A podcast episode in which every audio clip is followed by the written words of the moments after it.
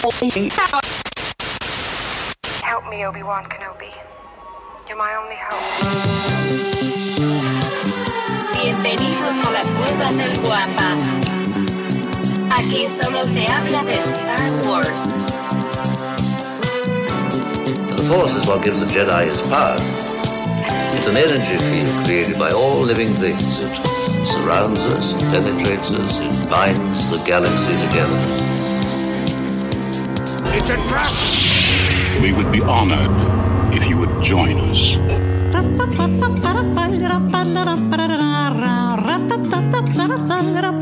¿Qué tal, mis queridos Wampas? Bienvenidos al episodio 190. Ojo, 190. En 10 episodios más estaremos ya cumpliendo los primeros 200 episodios. Podcast hablando de Star Wars, patrocinado por la cueva de el santuario para todos los coleccionistas y fanáticos de Star Wars. Y como es de costumbre, me acompaña mi querido carnalazo de la fuerza, el caballero de la palabra discreta, el Checo. ¿Cómo estás, Checo? Una loco bien aquí haciéndole relevo a, a alguien más. aquí de vuelta, aquí de vuelta. Les cambié el orden, ¿verdad? De, de, presentación. Y, y, antes de que me siga saltando puntos en la escaleta, les comento que estamos grabando el sábado 24 de septiembre del 2022. Muchísimas gracias, Checo. Gracias. Bienvenido a tu espacio. También se encuentra con nosotros el criptógrafo del templo, mi querido amigo. Por supuesto, también el suyo, el George. Hello. Buenos días, Damo. Buenos días, Sergio. Buenos días. Muy buenos días a todos los que nos van a escuchar, ver el día de hoy. Más bien ver hoy y que nos vaya a escuchar en la versión de audio a través de la plataforma que más les guste y en el momento que ustedes puedan. Así es que bienvenidos. Es correcto, mi querido George. Por cierto, eh, gracias a que hablando de cómics nos prestó el espacio del miércoles, ya está arriba también el episodio de hablando de Andor, el debate del episodio 1, 2 y 3 que se estrenaron esta, esta semana, bueno, la semana pasada. Desde el jueves, eh, ¿no? Estuvo disponible. Desde el jueves al día siguiente ya, ya estuvo disponible, así es que si quieren echarse también una platicadita de esos tres primeros episodios, están ahí ya en Spotify y como dicen, en pues prácticamente todas las plataformas de audio. Bien, George, muchas, muchas, muchas gracias. También está con nosotros el mejor catedrático que ha tenido la Universidad Autónoma de Coruscant. Mi apreciadísimo amigo, el profesor Roby. ¿Cómo estás, profe? ¿Qué tal, Davo? Buen día, buen día, Sergio, George, a todo el guapo auditorio. Muy contento. La verdad que no venía tomando lo, los números del programa. 10 para el 200 ya. 10 para el 200. O sea, eso significa que en 10 episodios es, has estado 100 episodios ya con, con nosotros. Sí, señor. Hemos estado ya 100 episodios juntos, lo cual también es una meta y creo que hay que planear algo, hay que planear ahí un, un festejo especial. Bien, profe, muchísimas gracias por estar de nueva cuenta aquí compartiendo tu sabiduría con, con nosotros. Y bueno, por último, pero no por ello menos importante, en esta ocasión está con nosotros un, un, invitado. ¿Qué invitado es? No, no es un invitado porque él es simplemente un viajero en el tiempo, un joven no corrompido, aún inmaculado, limpio. Y seguramente su alma también, también fue blanca en algún momento. ¿Se preguntan quién es? Sí, señores, él es la única persona que hace que sus corazones vuelquen. Él es mi querido amigo, el segundo sol de Tatooine, mi vecino, mi hermano, arroba Lucifago.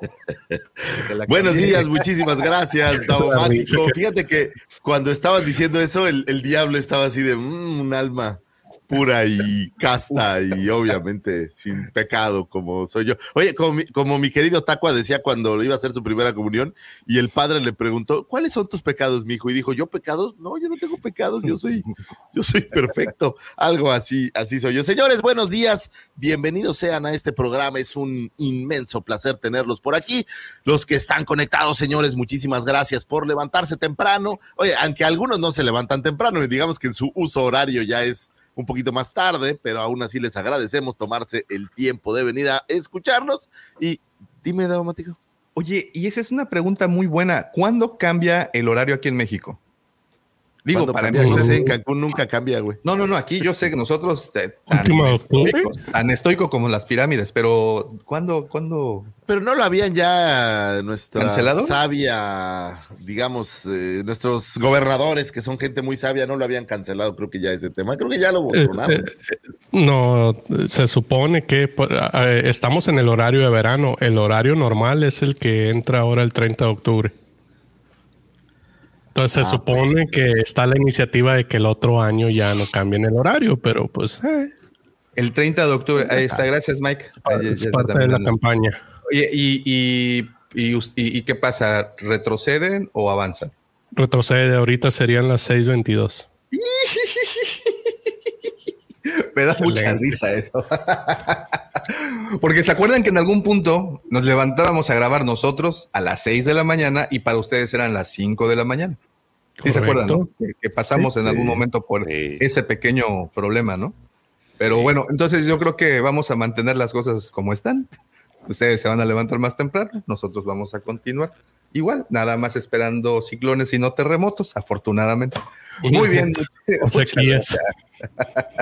Así Pero es que, pero así es que pasaba vida, porque tú te movías. ¿no? Eh, no, por usted, nosotros nos, em- nos empezamos. Es que antes grabamos a las 6, acuérdate. Entonces, Sí. para ustedes eran las 5 y por ahí alguien en Tijuana, creo que a las 4, ¿no? Alguien se paraba. Sí. Para no digo, No, ma, en Hermosillo, alguien- si no me equivoco. Sí, pero en Hermosillo tampoco cambia en Sonora. ahí está. Pues bueno, ya vayan tomando sus precauciones porque no sé qué me hace pensar que el público va a disminuir un poquito en estos próximos días en lo que se aclimatan, porque también pues cambia la temperatura, ¿no? Empiezan las mañanas un poquito más frías y pues ya, levantarte a las 6 de la mañana así Nah, por amor al arte. Con pues, una, con una cobijita bien tapadita, un cafecito, pues, sí, aguanta. Eso sí, eso sí, eso sí. Antes, Un de que, saludo. oye, antes de que tus hijos te den lata y todo, pues te levantas. Cuando esté todo en se- silencio. Señores, me, un segundito, permítanme un segundito. O sea, Daumático se fue, me cortó mi, oye, mi, mi- mi entrada, mi presentación y todo, y, y se va. ¿Qué le pasa? Bueno, quiero aprovechar un minutito para mandarle un saludo y un enorme abrazo al señor Vito Copia, el hijo de mi querido Maxi, que está cumpliendo años este próximo 27, cumple cinco añitos, y le mandamos un gran, gran, gran, gran abrazo. Mi querido Vito, te mandamos un abrazo, espero que tengas chance de escucharnos, porque Maxi andaba chambeando entonces no iba a poder escucarnos el programa. Bueno, tal vez este principio sí, pero bueno, pues quiero mandarle un abrazote, mi querido Vito, que te la pases maravilloso. Dice que somos muy graciosos. ¿Y sabes qué me encantó? Dice que Darth Vader es el señor Pam, Pam, Pam, porque es Pam, Pam, Pam, Pam, Pam, Pam, Pam, Pam. Entonces dice que es su personaje favorito y me encanta su nombre, Vito. Yo quisiera llamarme Vito, la neta. Como Vito Corleone. Como Vito Corleone. Le mandamos un abrazo a mi querido Maxi y un abrazo al pequeño Vito que está cumpliendo añitos. Abrazotes, Maxi, gracias. Así es, así es. Muy bien, y eh, también aprovecho para agradecerle a todas las personas que ya nos hacen el favor de seguirnos a través de nuestras diferentes redes sociales. Como saben, nos encuentran como La Cueva del Guampa, así estamos en todas y cada una de ellas, subiendo contenido especial para cada una. Así es que síganos, La Cueva del Guampa. También eh, los invito a unirse a nuestros dos grupos. El primero es nuestro grupo de WhatsApp, es Legión Guampa, para poderse unir.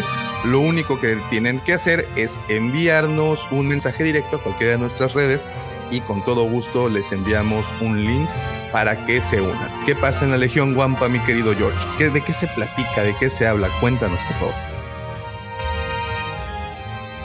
Pues de todo, de todo lo que se puede haber y por haber relacionado con Star Wars, este, pero no solamente de eso, de repente la mayor parte de las veces hay muchas cosas, información sobre películas, sobre cine, la mayor parte, este, sobre las, las, las metidas de pata que también, también nos gusta echar el mamecillo ahí con las, con las cosas de este, de que hace Warner, ahorita por ejemplo con todos los madres que están con HBO y el universo de DC. Entonces está divertido, digo, ah, te las pones a leer. Lo chido es de que de repente entras, que puedes entrar así como, ah, no, no si se acuerdan cuando hacían las estas, eh, jugaban con la, con las esta para saltar la cuerda. De repente puedes entrar así, y, ¡um! te metes y empiezas en el cotorreo. güey. Sí, sí. Ah, ya, ya, por las conversaciones, ¿no? De que no sabes en qué momento unirte, entrarle al, al, al Sí, quite, Pero está, está cotorro. A mí, digo, me, me entretiene muchísimo leerlos y obviamente participar eh, de repente ahí con alguna, eh, ¿cómo se dice? Aportación, sobre todo cuando platican de coleccionismo, que es pues, a lo que le, le sabemos por acá. Bien, entonces, pues esa es Legión Wampa, el grupo de WhatsApp. Y también tenemos un grupo de Facebook que se llama Nación Wampa, que por cierto, esta semana le pegamos a los mil miembros. Así es que muchas felicidades a todos los integrantes. Oye, por cierto, bueno, Nación Wampa, grupo de Facebook, nos busca, contesta un simple cuestionario y ya estás inside, o sea, ya estás bien adentro. Y pues también es el tema de coleccionismo de Star Wars y todo, todo lo referente a eso. Ok, am, y también, por cierto, vieron que cumplimos 25 mil seguidores en suscriptores, perdón, en, en YouTube. Amanecimos ya con 25 el día de hoy, lo cual les quiero agradecer. Creo que el señor Lucifago se congeló, Sí. Parece. ¿no? Sí. quedó así como Pues, en, o está jugando las estatuas de marfil. Quedó, quedó así, quedó así como este luchador de estos de plástico. Quiero decir, Ok, vamos a, a dejar que se, re- se le reinicie. Muy bien, eh, cumplimos 25 mil suscriptores esta semana también. Muchísimas gracias a todos los que están suscritos por acá, por el canal de... Ahí estás, de vuelta. ¿Te habías congelado? Es que tengo algunos temas internetsescos, fíjate. Una disculpa si se corta. fíjate, Es y que, es que 25 oigo- cerrados. ¿Eh? ¿Es que igual? No sé qué son 25. 25 mil seguidores cerrados. Sí, ¿verdad? Sí, Sí, Sí, sí. 25 mil cerrados. es que estaba platicando que hoy cumplimos, bueno, esta semana cumplimos los 25 mil suscriptores aquí en, en YouTube. Oh, wow. Entonces, ¿25 saludo. mil? ¡Wow! dos, cinco y tres ceros. Cool. Lejos quedaron Prepárate, oye, en los prepárate, que- Luisito Comunica, porque ahí vamos Ah. por día. Oye, le- Oye, lejos, ya, te, ya te estamos respirando en la nuca. Ah, no. Ah, Perdón. No, no, no, calma, calma, calma. No Aún sé, no eso- abro ¿Eso mi qué significa, George? ¿Alguien le ha que le respirado? soplando en la nuca. Como el burro. Ah. En fin, vamos soplaste a- una vez, ¿o qué? Vamos a. No, ¿qué pasó? Oye, un saludo a mi Pepe, que no pudo venir, ¿eh? Por cierto, le mandamos un abrazo a Pepe. Donde quiera. Y el Pepito. Muchas gracias, Manuel. Pepe Constructor. Muchas, Pepe constru- constructor, es correcto. por los 30. Sí, también sigan al buen Manuel, hace buen contenido en, en TikTok, en el TikTok. Pregunta Maxi, oye Davo, ¿y a los cuántos suscriptores te dan la placa de YouTube? ¿O ya no la dan? Creo que los primeros 100 mil. Pero ¿sabes qué me enteré de algo muy curioso? Que YouTube no te da una placa, YouTube te manda una carta de papel. Y tú, tú haces tienes la que placa, pagarle, no, tú tienes que pagar creo que como 30 dólares o algo así para Si que quieres te, la ¿Quieres placa. la placa? te manden una placa, así es. Todo, todo tiene negocio. Te compras Ponlo el, el premio, digamos. Está bien, Ah, está bien. Técnicamente Te sí, profe, te lo compras. Sí, O sí, sea, sí. técnicamente te- te- podríamos hacer nuestra propia placa de 25 mil.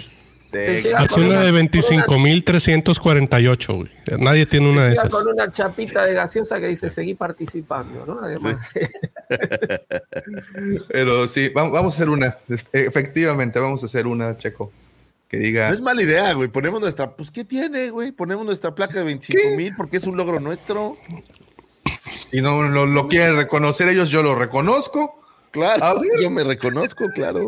Oye, A ver, hay muéstrame tu 25 canal. mil almas ahí que nos han apoyado. Ellas merecen que Mira, ahí justamente tenemos 25 personas ahorita conectadas. Pues, Ya, a- ya. a- añédenle tres ceros y ya estaría bien padrísimo.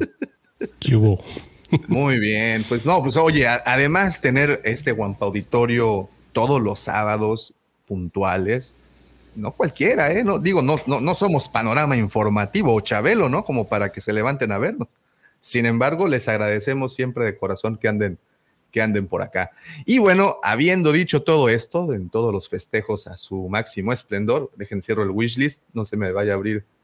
este, y vean lo que estábamos viendo. Oye, pero Y que sea el nuestro, ¿no? no, Que, que te manden una chupachup de esas que te gustan. Doña, Doña Carmen te la va a mandar con una. no me las va a dar. Perdón. Ok, es Este, antes también otro anuncio. Si estás en Cancún, Playa del Carmen, Puerto Morelos o incluso Mérida y este fin de semana vas a estar por acá, les recuerdo que tenemos y estaremos presente en el déjame ver cómo malditamente se llama porque nunca me acuerdo. Ay, perdón, esta no era la parte que quería ver. El, estaremos en el Sekai Fest este fin de semana, sábado y domingo, con la Friki Cueva, llevando toda la algarabía, toda la felicidad, toda la, pues el ambiente, ¿no? Que se requiere en las, en las convenciones. Ahí vamos a estar. Como pueden ver, tendrán invitados importantísimos como Kemonito, este, como Gigi y por supuesto como Ale Guns. Así estará más o menos. A las 11 de la mañana abre, 11.30 musical anime. Esos que te gustan tanto, Lucy Favor. Yo quiero ver a la bruta de la Lush, güey, neta. La bruta de la Lush, para los que no son de esta zona, es una caricatura, una serie animada, pues me parece que yucateca, eh, con personajes muy yucatecos. Es muy divertida. Digo, ya no sé, a lo mejor en YouTube yo creo que la encuentras, ¿no? Seguro, sí, no, sí. preguntar, porque acá no la, por lo menos yo no la conocías. ¿Hay, hay algún lugar? No, no, es, es muy local, prof. Es muy local. Yo la conocí porque cuando me mudé a Cancún la pasaban en, en un canal que se llama Televisión Mundo Maya. No tengo idea si eso exista todavía. Pero es muy, aparte es muy graciosa, porque eh, lo gracioso que tiene es que hablan como la gente de allá y entonces te, acuerdas de gente que conoces que habla así, ¿no? Eso es lo que a mí me daba más, más risa, pero está, está curiosa. Habla de algunas cosas interesantes de, la cultura de por acá. Muy recomendable. Oye, no es por nada, pero la Guampacón bueno, ya. Ya, ya, ya, ya, ya, Pero acabo de leer que no deben de hacer comparaciones. Entonces... No estaba comparando, simplemente dije, no es por nada, pero la Guampacón, ya no terminé de hecho la, la frase, estaba simplemente no comparando, haciendo indicaciones y puntualizando una observación. En fin, sí, yo también, Gerardo, yo voy a ver a qué monito, la neta, ya es la segunda vez que, que, que, que lo vería. Y pues siempre, siempre es un, un, este, un placer ver a ese personaje. Bueno, pues ahí va a estar la Friki Cueva, o sea, hace nosotros, ahí vamos a estar hoy y mañana. Así es que si andan por acá, échense una vueltecita. ¿Horarios, Davo? ¿A qué hora abren? ¿A qué hora cierran? Eh, están, a ver, ahorita te digo, desde las 11 de la mañana hasta las 9 de la noche. Sábado y domingo. Sábado 24 de septiembre, domingo 25 de septiembre, de evidentemente es hoy y mañana, o bueno, si nos estás escuchando fue este fin de semana, de 11 a 9 de la noche. Ahí es. Muy bien. Ahí lo tienen. Entonces, pues ahí pasen, pasen, pasen a visitar. Muy bien, habiendo dicho todo esto, ahora sí, permítanme dejarlo. Ay, espérame tantito. Es que se me olvidó. ¿Qué? Este, o sea, ¿no trajiste escaleta, Davo? ¿Es lo que nos estás diciendo? Este, no, sí, escaleta sí. Ah. Ya, ahora sí. Ahora sí, ah, permítanme, una, disculpa. Permítanme dejarlos con esa bonita sección, con esa sección por la cual usted se para a trabajar para ir a pagar ese servicio que, por cierto, me canceló HBO el día de ayer. Así es, señores, esa bonita sección que solamente se puede escuchar por internet. Los dejo con el señor arroba lucifagor y sus Astro FM Muchas gracias, joven Davomático. Vamos a traerles algunos sucesos que tuvieron su tiempo, su momento de un 26 de septiembre a un 2 de octubre. Señores, vamos a hablar de algunas cosas interesantes y divertidas por aquí. Ya le mandamos un saludo por ahí, pero no está de más volver a mandarle un saludo a Vito. Feliz cumpleaños, chaparrito, que te la pases de poquísimas pulgas en tu cumpleaños. Arranquémonos, señor, un 26 de septiembre de 1939 nace el señor Gerald W. Abrams, productor norteamericano, fundador de la casa productora Cypress Point Productions, algunos de sus éxitos incluyen las cintas Una nueva vida, Muerte en la isla o la cinta de culto Florence Nightingale, estelarizada por Timothy Dalton. Güey, lo peor es que son puras películas que digo, no sé si usted usted de casualidad vio esa de Timothy Dalton, profesor? Esa de Florence Nightingale? Eh, no, no, la verdad que no pues son, son de estas cintas de culto muy interesantes. Eh, pero bueno, el señor Gerald Abrams tuviera una aparición en una especie de cameo como el General Cypress en la cinta de Force Awakens. ¿Y por qué me preguntaría por qué sería como una especie de cameo? Bueno, pues este señor no es nada más que el padre del director J.J. Abrams. Y como tantos y tantos cameos que hemos platicado últimamente, pues es uno más de los que aquí este no creo que haya tenido que pagar, ¿no? ¿O ¿Ustedes creen que sí le tuvo que echar ahí? También soltó una lana, pues al final se dedica al show business, güey. Pues si sales en una película de Star Wars de entrada ya es una marquita en tu currículum pero es su hijo. O sea, es como si haces el festival de Navidad y, pues tu papá quiere salir de Santa Claus, pues lo clavas, ¿no? Eh, Digo, pues, bueno, nosotros así somos, pero pues en esas altas esferas, Favor, tú no sabes. Pues quién sabe. Pero bueno, pues para el señor Gerald W. Abrams, pues ya quedó su vida eh, marcada. Yo creo, oye, yo creo que esta participación es todavía más memorable que todas las cintas que hicieron ahí en Cypress. No quiero quitarle magia, ¿no? Pero no, no, oye, hay como 20 y no conocía ninguna de ellas. Entonces, pues. Oye, y la gran pregunta, mejor yo te preguntaría esto. Vamos a pensar que no pagó y que sí lo eligieron y, ahí está por sus propios méritos. ¿Le habrán pagado? Obvio, no, güey, es un cameo. También está de la chingada, o sea, por donde lo veas.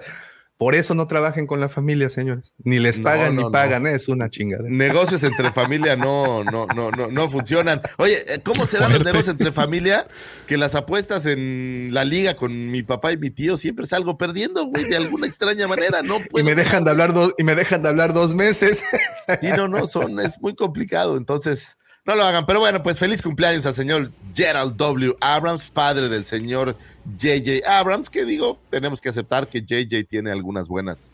Algunas buenas, no, hombre, la verdad es bueno. A mí me parece un buen, un buen director, el señor Abrams. Me gustaba mucho por ahí cuando lo veía en, en Lost. Bueno, veía Lost, me gustaba bastante. Feliz cumpleaños al señor Gerald W. Un 27 de septiembre de 1934 nace Wilford Brimley, actor conocido por interpretar a Noah Bracken en Ewoks, la batalla de Endor, también por ahí conocido por aparecer como el Dr. Blair en The Thing, eh, la versión original, digamos, y aparece también por ahí en Cocoon como Benjamin Lockett. Eh, el concepto de Río Durán en Han Solo fue basado justamente en él. Este personaje, bueno, pues es de estos como de los que se quedaron media tabla abajo, a mí me gusta en la batalla de los, eh, de los Ewoks, es así como súper agri, súper enojón y súper amargo, y después le dan como este cambio a que ya se encariña con los niños y los Como Tutankamón, más o menos, ¿no? Eh, por la parte de que me encariño con los niños. No, no, pues no, no, no, no, no, no, por la primera mitad de la descripción. Güey, el miércoles pasado comprobamos que no siempre soy agrio, güey. Deben de quitarme ese estigma no siempre, exacto. Ese era mi punto. En algún algo te hizo cambiar. Fue Andor, ese milagro. A ese señor fueron los niños, a ti fue Andor. Ojo, fue una semana, no quién sabe cuánto dure. O sea, yo no, diría, Yo no diría que eso va a ser. O sea, no va a ser permanente, eso lo sabemos, ¿no? O sea, cada vez, mientras más vuelvo a ver la serie, pues más cosas voy a encontrar eh, que no me van a gustar. Pero bueno, eso no es tu problema, Dablomático. Es cumpleaños de Wilford y estás hablando de mi amargura, habla de la de él. Digo, en, la cinta, bueno, pues él fuera quien ayudaría a los niños y a los Ewoks a eh, encontrar a sus padres. Y el personaje, pues es como, ¿sabes qué? Me gusta más, hay un personaje que se llama, me parece Tick, que es como una especie de Ewok hiperveloz, como un Flash Ewok en esa película. Y la verdad es que está chido, de hecho hay hasta una figura. Feliz cumpleaños al señor Wilford, no te encontré mucho más allá. Digo, en The Think, ¿te acuerdas de este? Es un doctor gordito, pues velo, es igualito. Eh, es que te diría, sí, sí, sí, me acuerdo, güey, pero la neta es que no. No, es, el, único, es el único doctor en The Thing, güey. O sea, sí, sí, pero también tiene como 15 años que vi The Thing por última vez, güey, o algo así. Ah, Yo ese señor lo recuerdo porque salió en una película de Van Damme. Era su, tío. Oh. La de Operación Cacería. Puta, pues de las peores de Van Damme, ¿no? Es una que. No chingues, no me, no me hagas eso. sale dos veces Van Damme, ¿no? No, no, no, no. Esa es donde están, están, este. Cazan a los vagabundos. Ah, entonces qué bueno que no es. ¿Como entre ellos? No, haz de cuenta que hay un cabrón que tiene mucho dinero y, les ofrece a gente adinerada, pues, es la oportunidad de matar cabrones. Y entonces este güey escautea a a la pues a, gente de la calle, a homeless, les dice, te voy a dar un, un, fajo de dinero si llegas de aquí a allá. Pero por lo que no saben los vatos es de que cuando para llegar del punto al punto B hay como cinco cabrones que los van a cazar hasta que le hasta que los maten. ¿Y él eh, es el malo, este Van Él es el tío de Van Damme. Él le hace el paro a, a, Van Damme en la, en la película. A mí me gusta mucho porque me recuerda mucho a mi hermano David, que le mando un ah, no, ¿Casa Vagabundos? No, no, quería preguntar eso. La, historia rápida es de que él tenía creo que dos o tres años cuando fuimos a ver esa película. Y entonces en la primera escena de acción eh, le voltean una patada a un cuate y, eh, estaba encima de un toldo de un coche y la patada hace que se caiga de, pues de, de bruces en el, en el toldo. Y me acuerdo mucho que mi hermano se espantó mucho y se puso a llorar. me, me, acuerdo más por su dolor que por otra cosa. Bueno, oye, es mejor eso que, lo que pensamos que era su oficio, entonces. Así es. No, no, chingues. No, casa de vagabundos, ¿no? Me, recuerda bien. Nada más para que quede on the record. Sí, sí, Oye, es como decir que vi Showgirls y me recuerda a Davomático porque me recuerda a su oficio. bueno, Muy bien, pues señores. Feliz cumpleaños, señor. Wilford, vean la batalla de los eh, por Endor, está ya en Disney Plus, está buena. Es de estas películas que, que no merecen ser olvidadas. Digo, no tenemos tantas películas en Star Wars, tenemos cuántas películas van 12. no la chinguen, aunque sea, dice, véanla, por favor. Véanla, pues, para, para que conozcan a este actorazo que tenemos aquí, que pudo haber hecho películas, ¿sabes qué? En los, en los Cypress eh, eh, Productions, ¿no? Tiene como el tipo de actores que manejaban ahí. Feliz cumpleaños, señor Noah. Sigamos, señores. Un 27 de septiembre de 1939 nace Gary Hagon, actor inglés conocido por interpretar a Biggs Darklighter, lo, eh, quien era conocido como Red 3 en eh, New Hope. Era un piloto masculino, el señor Biggs, que luchó en la alianza para restaurar la República durante los primeros días de las guerras civiles galácticas, creció en el planeta desierto de Tatooine, donde se convirtió en un amigo íntimo de Luke Skywalker, era su brother, su compa, su pana. Los dos se convirtieron en pilotos y soñaban con abandonar Tatooine. Dark Lighter dejó su planeta natal para ir a la Academia Imperial, pero desertó del Imperio Galáctico después de graduarse para unirse a la Alianza Rebelde. Regresó a Tatooine por última vez para contarle a Luke sus planes. Con su planeta natal detrás de él, Dark Lighter se mudó a la base rebelde de Yavin 4, se reunió con Skywalker, se habían ayudado a rescatar, eh, que había llegado de rescatar a la princesa Leia, eh, quien era la líder de la alianza. Eh, una vez que tuvieron los planos de la estrella de la muerte, bueno, pues estaban listos para llevar a cabo esta gran misión. La rebelión, la rebelión alcanzó estos plan, planos de la estrella de la muerte y lograron destruir la estrella de la muerte donde Luke y Dark Lighter volaron como miembros del Escuadrón Rojo. Eh, y bueno, pues para atacar la estación. Skywalker destruyó con éxito la estrella de la muerte, pero no antes de que Darth Lighter fuera asesinado en combate por el malvado Darth Vader. Una cosa tristísima, pues, que ya no, eh, su mejor amigo cayera en esa batalla. Sin embargo, bueno, pues lo recordamos con cariño. Es una lástima que ese pedacito que pudimos, donde lo tengo muy presente, es en, en la radionovela o la versión radial que hizo, que hizo la BBC, donde sí hay un poco de más conversaciones entre ellos. En New Hope, bueno, pues no hay, no hay gran cosa. Sin embargo, bueno, ser el mejor amigo de Luke Skywalker, así lo pudiéramos eh, conocer. Eh, George, tú acabas de, no sé si ya, o a qué altura vas del, del cómic de X-Wing Rogue Squadron, pero creo que, y si no me equivoco, en el arco de eh, Tatooine Battleground, o el, segundo, ¿no? el segundo o tercer arco, eh, regresa Wedge y todo el, el, escuadrón, regresan a Tatooine porque su papá, el señor Don, Don, el Don Dark Lighter, le hace año con año una, bueno, pues no, más bien le hacen como un memorial al Vix Darklighter. Y este, y pues en teoría la familia de Vix era como que de lana y ahí como que había, con qué.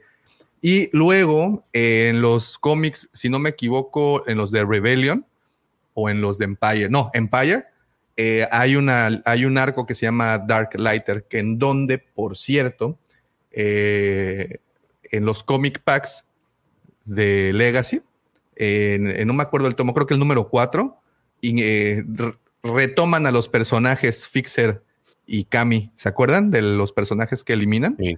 Ahí Los en este cómic. Los que recientemente aparecieron en Boba Fett, ¿no?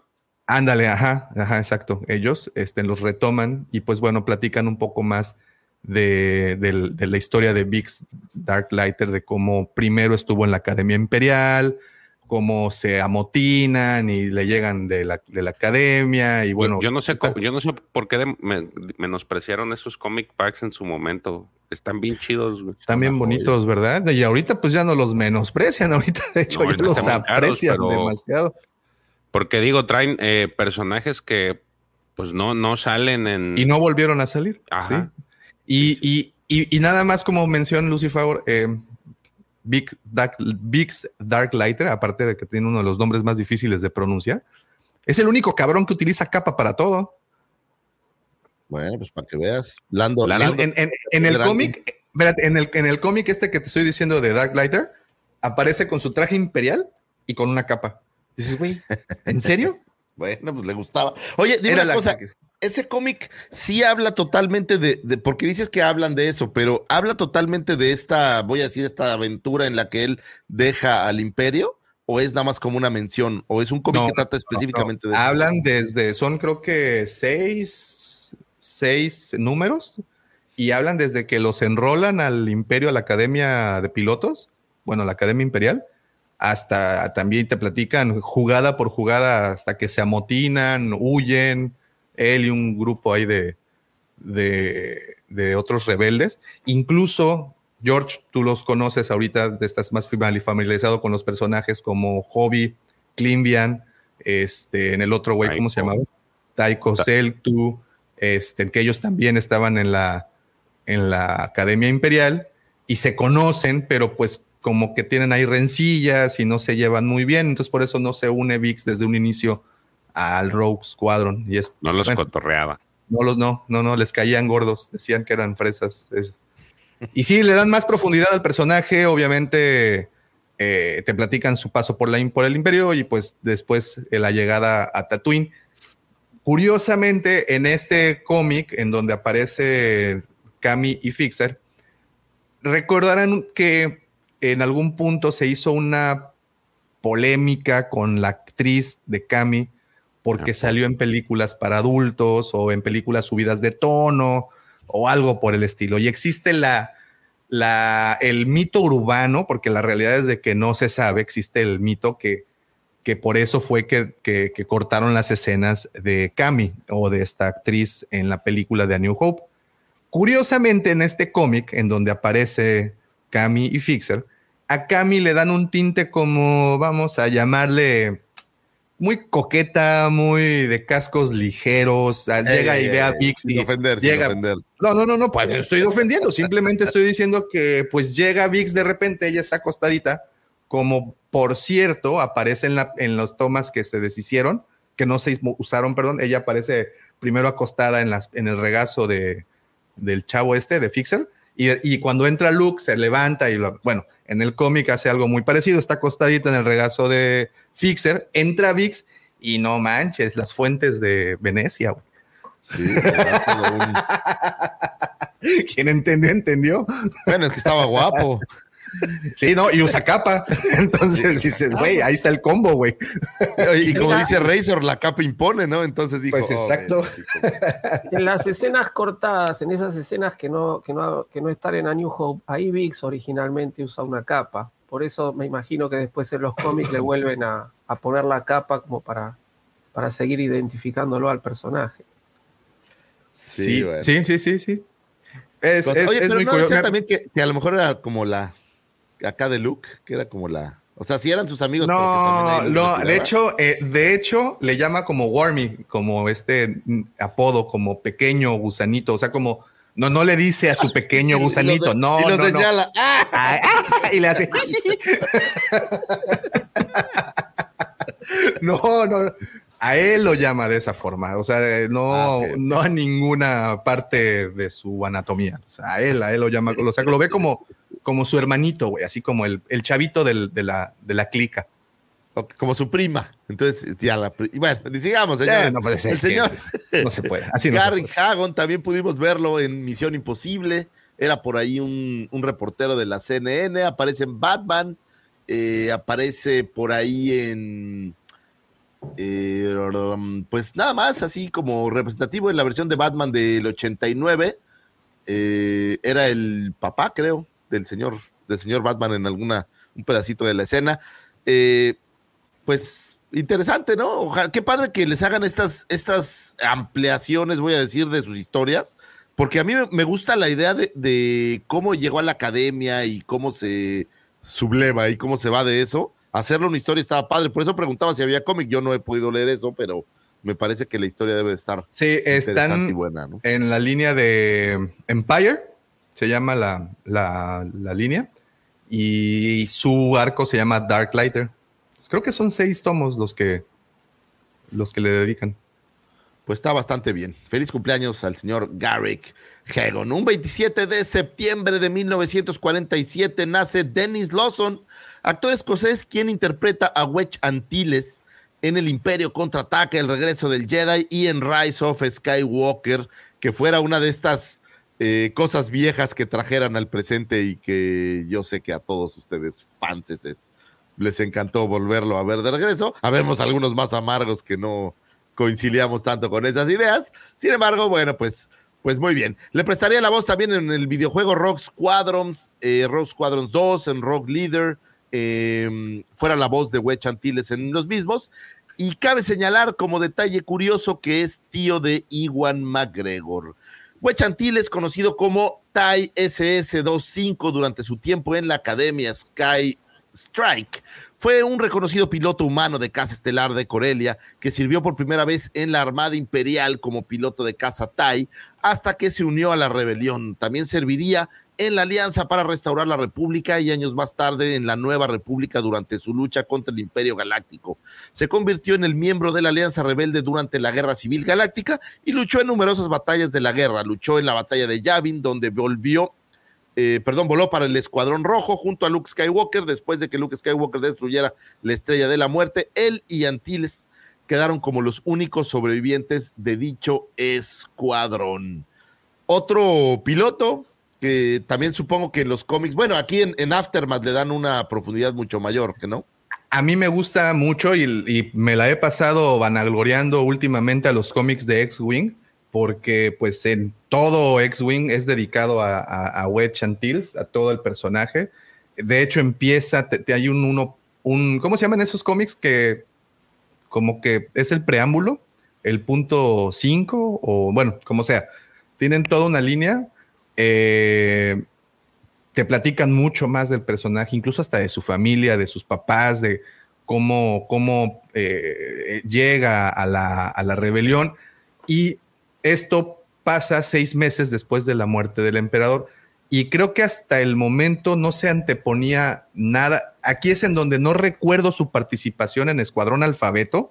No lo tengo como en la, en la memoria. Porque según yo, si en Escuadrón Alfabeto no hace así como gran cosa, esta de X-Wing Rogue, Squad Rogue Squadron y Aftermath se podrían unir sin broncas y X-Wing puede estar sin problemas en el canon actual. No sería semicanon, ni medio canon, ni nada así. O sea, sí podría ser en el canon. Ok. Oye, y esto, este par de pilotos, digo, Ahora- pensando en. Adelante, pro. No, no, iba porque no- mucho no recuerdo, pero no también no, no aparece en, en un capítulo de Rebels cuando está cuando se va de la academia, una cosa así. The, the Antilles Extraction se llama el episodio.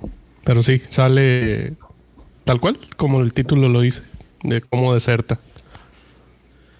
Oigan, y pensando en la época de la que estamos hablando en este par de pilotos, tanto de eh, Briggs como de eh, este Wedge, ¿podrían aparecer o tener algún cameo en Andor? Claro. ¿No? Sí, Estamos están como vivos ahí, los dos. Sí, Y- están y, y- vivos. y de hecho, creo que estarían en la academia. Bueno, no, Yo- no VIX, ¿no? Pero sí el otro güey y los otros güeyes. Pudiera Por ser. eso es que a, mí sí me emocionaba Disney, un, un poquito el, el- Creo que hasta El- lo deseas, Vic.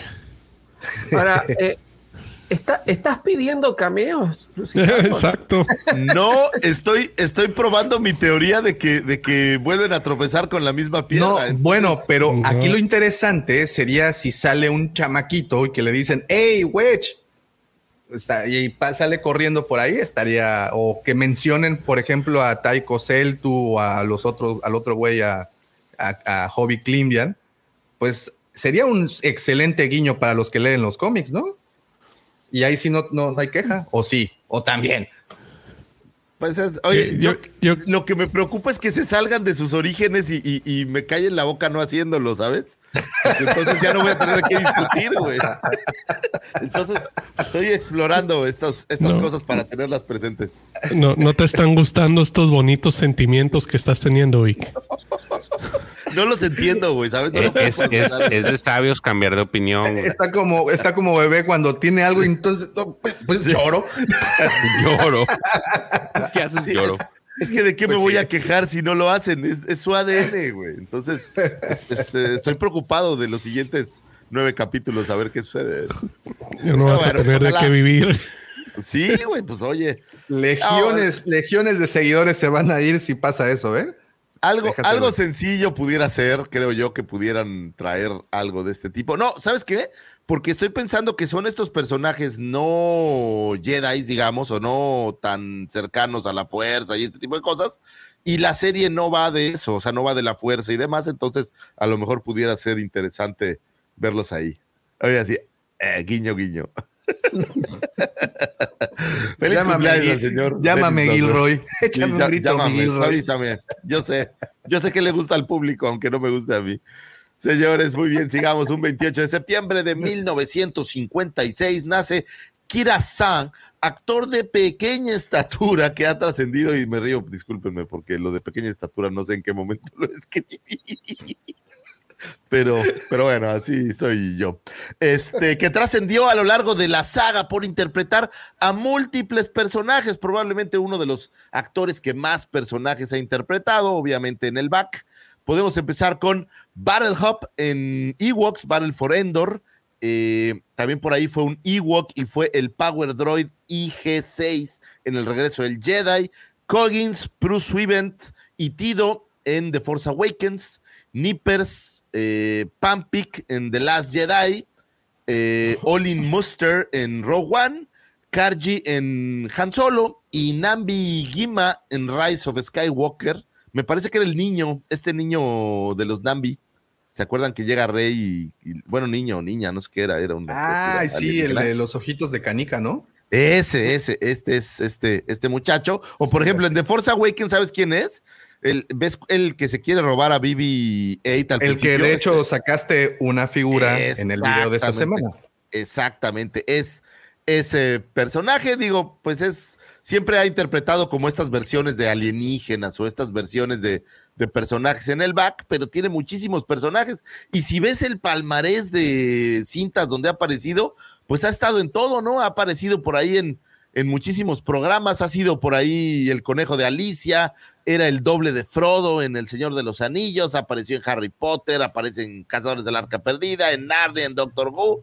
Bueno, ha estado en prácticamente pues todas estas cintas fantásticas que, que nos gustan, pues ha estado por ahí. Por un segundo, fíjate que pensé que era eh, Lumpa Lumpa de esta Yo también. fábrica de chocolates, pero no, después lo vi porque la, casa, la cara como que se parece un poco, ¿no? Pero no, no, no, no, no, no es la misma, la misma persona. A lo mejor son primos, no lo sé cómo se llama el Umpa Lumpa. Anyway, eh, ha estado en muchísimo. Yo creo que es de los que en más papeles ha aparecido, no en más cintas, pero sí en más papeles diferentes ha aparecido eh, a lo largo de toda, la, de toda la saga y que seguramente pues podría seguir apareciendo. Digo, ya sabes que les gustan los actores de mediana estatura, vamos a decir. Es como el fetiche, ¿no? De ahí de. Sí, sí, yo creo que, que es como algo muy, muy grabado ahí. En todas las cintas hay estos actores. El otro día hablábamos de los brazos cortados en, en DC. Aquí creo que son los actores de mediana estatura los que, los que rifan. Pero bueno, pues siempre es padre ver estos, estas caras que están detrás de personajes que nunca les vemos la cara. Creo que siempre es ¿Este es el interesante. Hoy- es- sí, Mm, pero no, el pero no es, original. no. El El original Pensé es que era, pero no, no, no, el No, es otro. tampoco. Es otro, es otro. Feliz cumpleaños al señor Kiran Shan, que originalmente cuando leí pensé que era una mujer, lo digo con, con Sí, un poco de pena, yo pero, también. pero no, sobra- eh, cuando lo googleas, de repente dices, ay, cabrón, sí, sí, sí. Digo, no es, es lo que esperaba. es keniata, ¿no? O sea, es, es keniano, ¿no? Entonces, pues allá, ¿Cómo? ¿Es keniano? es keniano, sí, es de Kenia. Es O sea, pero en, en, en- en Kenia no son así, ¿no? Davo, en el mundo las cosas han cambiado desde hace 200 años para ahora, ¿sabes? O sea, Ah, ¿No? No seguimos 400 años atrás.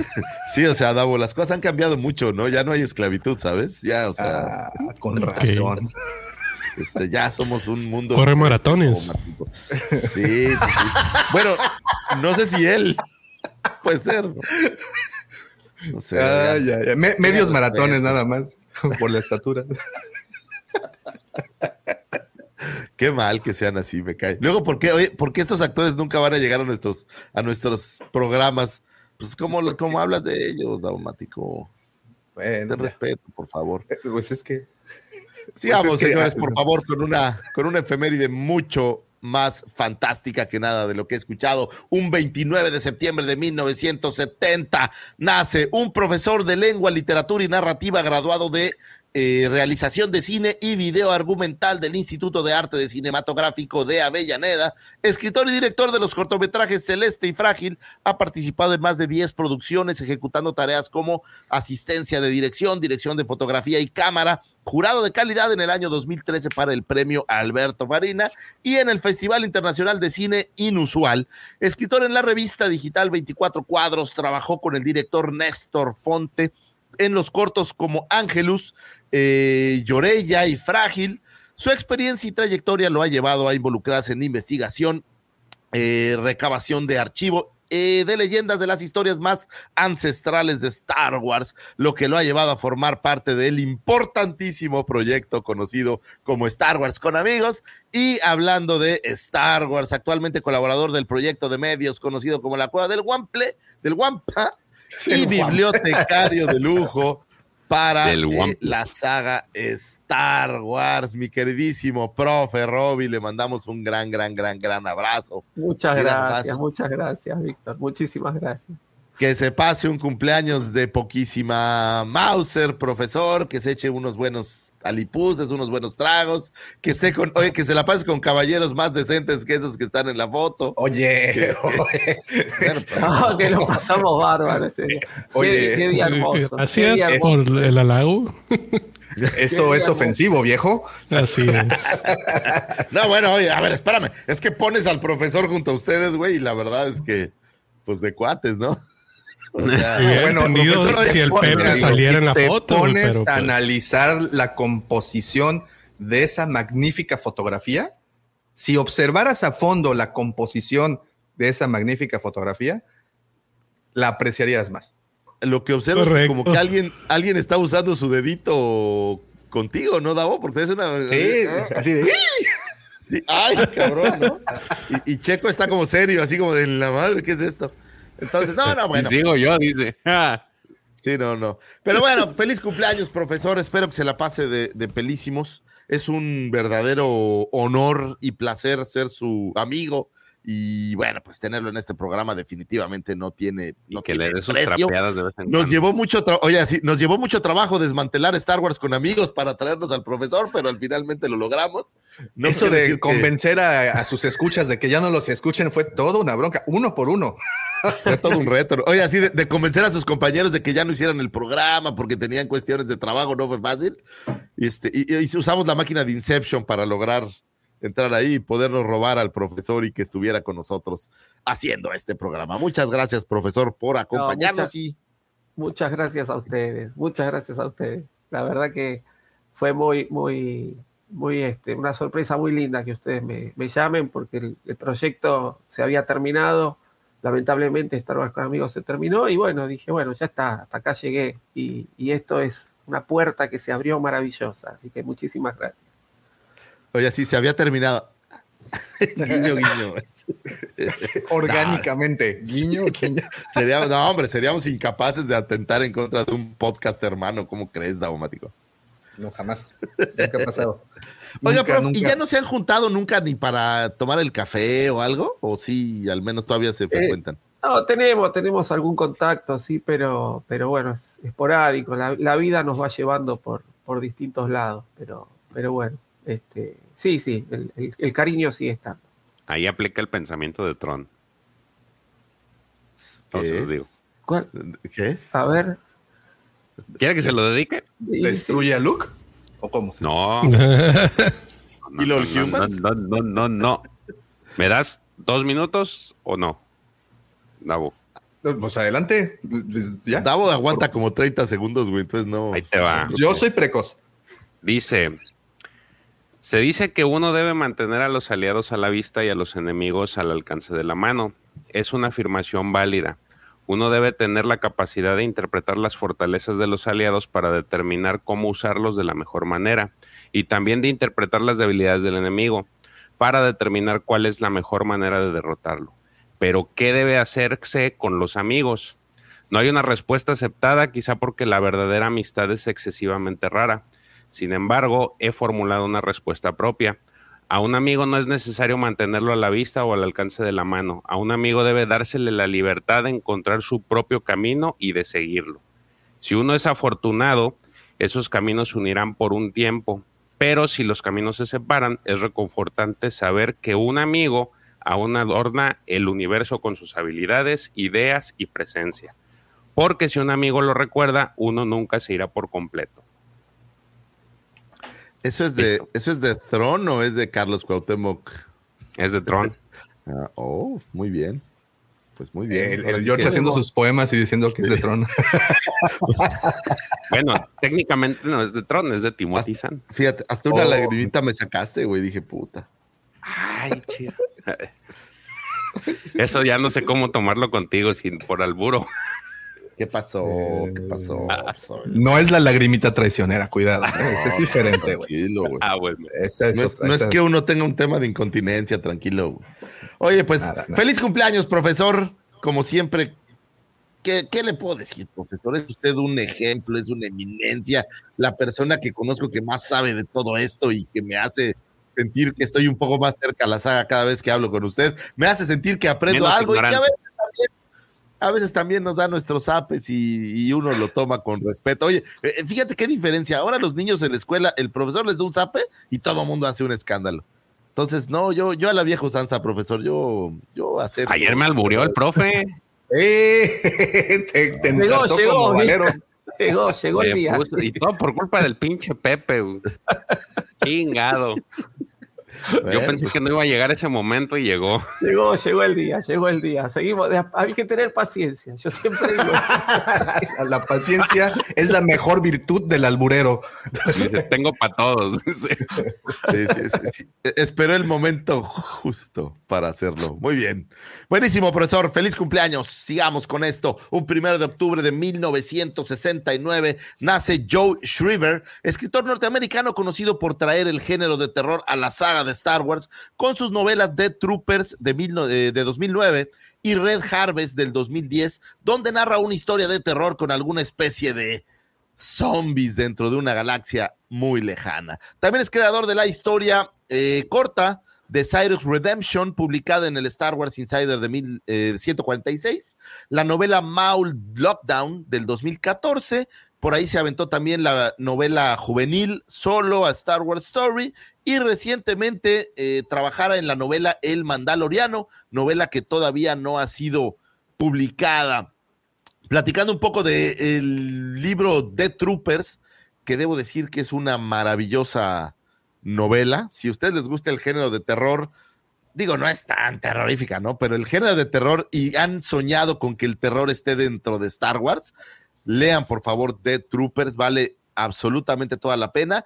Eh, en el tiempo inmediatamente después de la destrucción de la Estrella de la Muerte y los años entre la batalla de Yavin y la fundación de la base rebelde de Hoth, la barcaza imperial de la prisión llamada Virtud arrastra su carga de presos, criminales y asesinos humanos y no humanos a través de la galaxia cuando ésta es súbitamente eh, se avería en el espacio profundo. Pronto eh, una guardia del barco descubre eh, un Star Destroyer abandonado cerca de la barcaza y envía un pelotón de abordaje para rescatar el, pues lo que puedan de, de esa barcaza y tratar de utilizar el Star Destroyer para escapar del Virtud. La mitad de ellos no regresan. Los que regresan están infectados con un mortal virus que en horas arrasa con las vidas del 99% de la población del Virtud, pero un puñado de sobrevivientes, dos hermanos, la oficial médica y el sádico capitán de los guardianes, junto con un cierto y pícaro contrabandista y una criatura peluda como de dos metros, pues salvan la historia. Una buena historia, señores, se la recomiendo, échenle una leída, está fácil, está rápida, es de esas novelas sencillitas de echarle un ojo. Y, y, yo, no, yo no había visto que está escribiendo o escribió esta novela del Mandaloriano. No tengo idea si es novela igualita a lo que vimos en la serie o es una adaptación o tiene alguna cosa más. Supuestamente Entiendo, era la precuela, ¿no?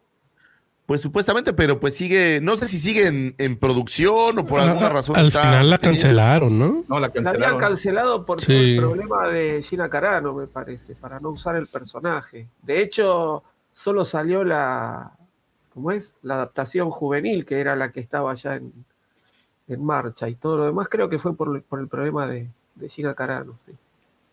Pues una lástima, porque francamente el, a, mí, a mí me gusta cómo escribe digo, me gusta mucho el género de terror y es, es, como darnos, Star Wars ahora tiene géneros dentro de Star Wars, es una cosa maravillosa, tenemos nuestra cinta de espías, tenemos nuestras eh, novelas de terror, seguramente tenemos por ahí pronto, tenemos nuestros capos de la mafia, nuestras cintas de mafia, o sea, es, es, es padre poder ver que, que, dentro de Star Wars se generan ramificaciones de géneros eh, literarios o géneros del cine y esa creo que es una de las grandes virtudes de esta cinta, que no siento que lo hagan todas las demás sagas, ¿no? O sea, ves el Señor de los Anillos y pues todo es, digamos que el mismo, el mismo cinta. A ver, habla, Daumático. Pues yo creo que ese es al final el. A ver, habla. El, sí, es como títere. Hola, amiguitos. pues yo creo que ese es al final el propósito y a mí me gusta el, el, el camino que están tomando cuando dentro de un universo pueden ramificar, como bien dice Lucifer, eh, pues con todos estos temas. Y digo, si tienes todos los elementos para generar diferentes géneros dentro de una misma historia, pues caray, creo que el, el género de horror survivor, creo que se llama, de como, como Alien, por ejemplo, pues eh, películas como esas podrían ser algo magnífico dentro de Star Wars. Obviamente, un tanto limitada por la situación de la sangre y violencia, etcétera, que pues Disney no aprueba.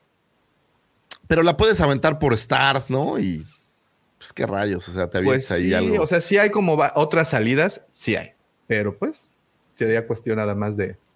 de... Se rehúsa Star Wars. Es correcto.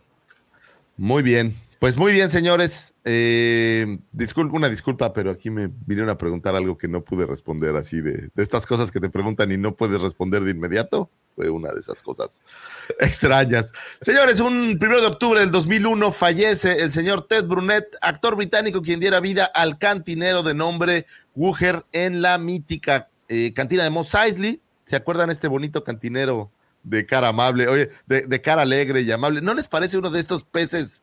¿Sí saben cuáles son los peces gnomo? Creo que son los peces, peces duende, creo que les llaman. Unos que tienen la nariz así como rara.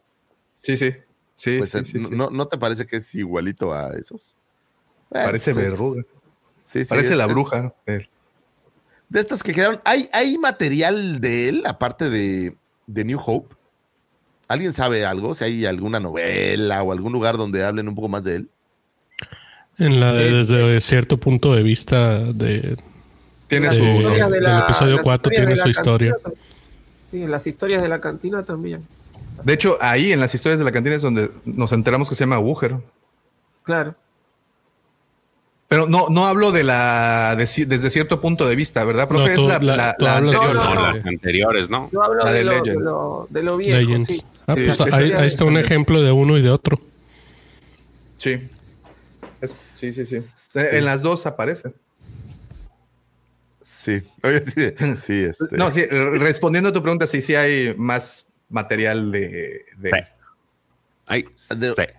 De un buen, un buen personaje. ¿No era él el que con Max Ribo hicieron un, pusieron un bar? ¿O quién? No me acuerdo quién era el que ponía un bar. Anyway, feliz, feliz, oye, feliz cumpleaños, güey. Estás hablando de su muerte, güey. Tengo problemas. Este, Ted, Ted Brunet, lo recordamos con cariño, donde quiera que se encuentre en el más allá, o tal vez llegó a una galaxia. Imagínate que cuando te murieras fueras de verdad a una galaxia muy lejana.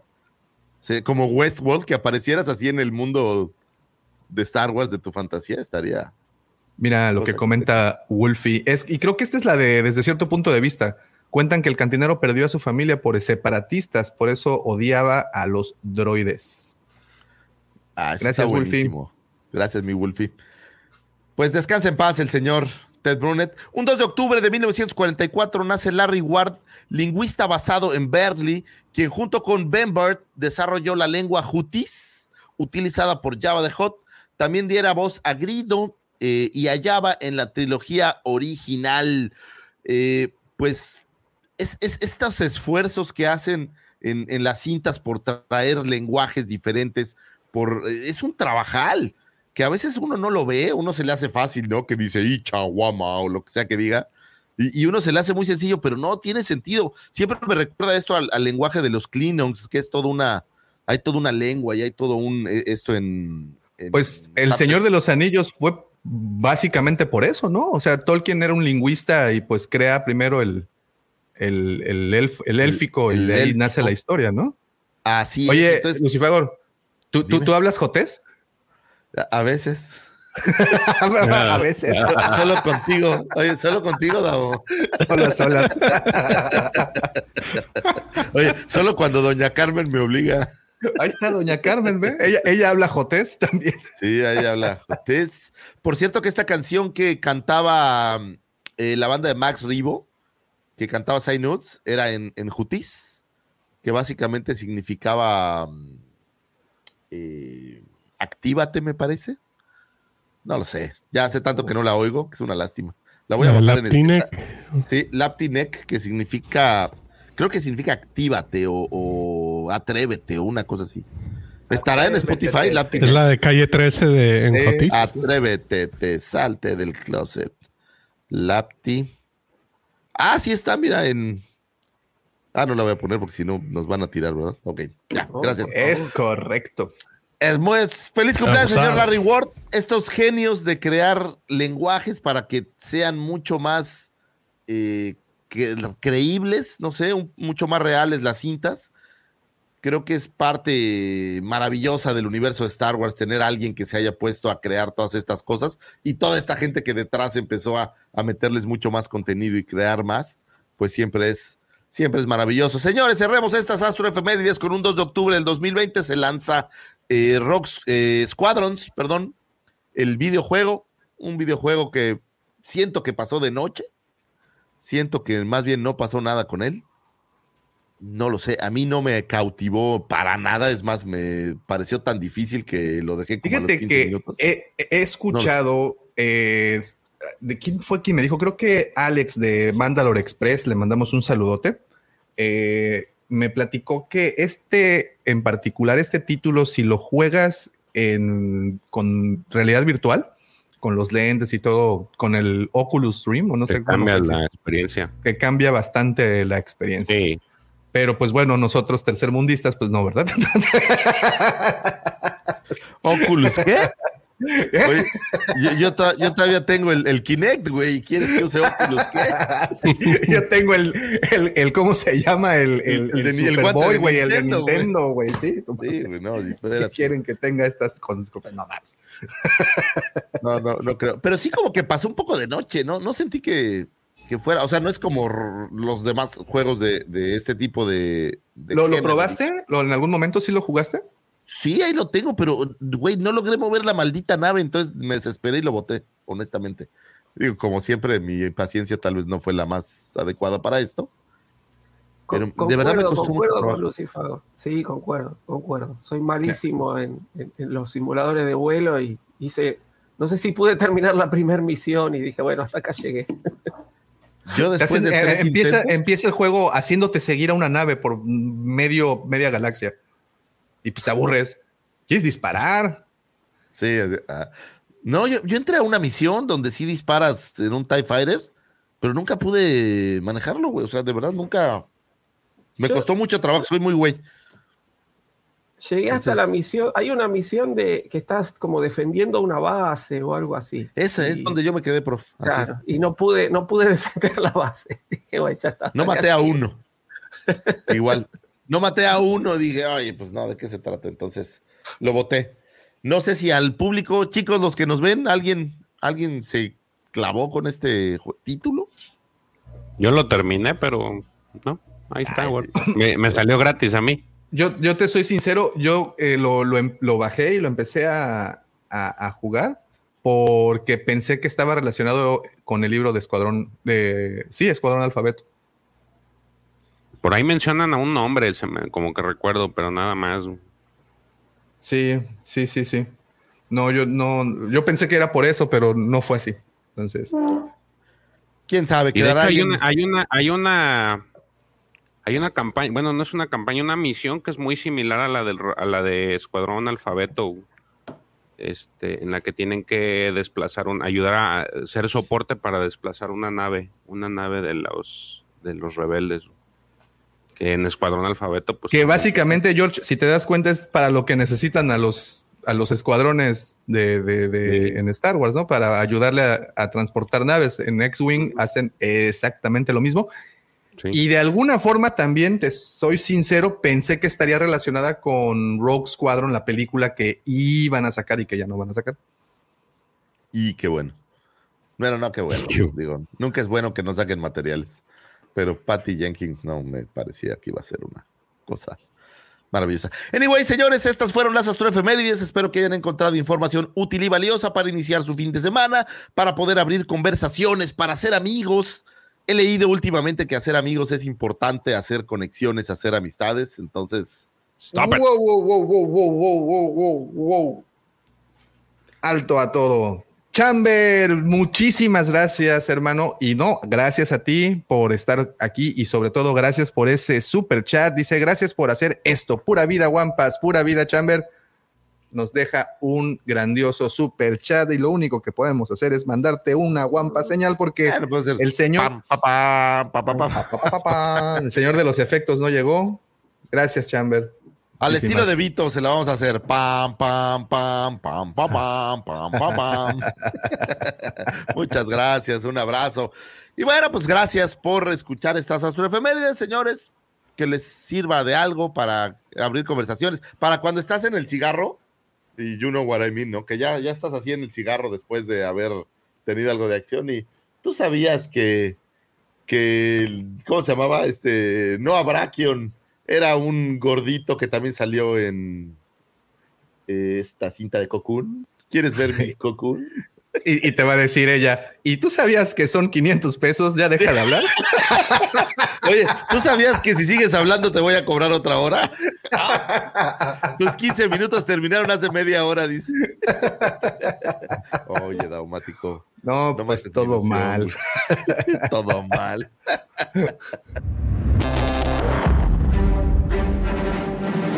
The Force is with you, young Skywalker.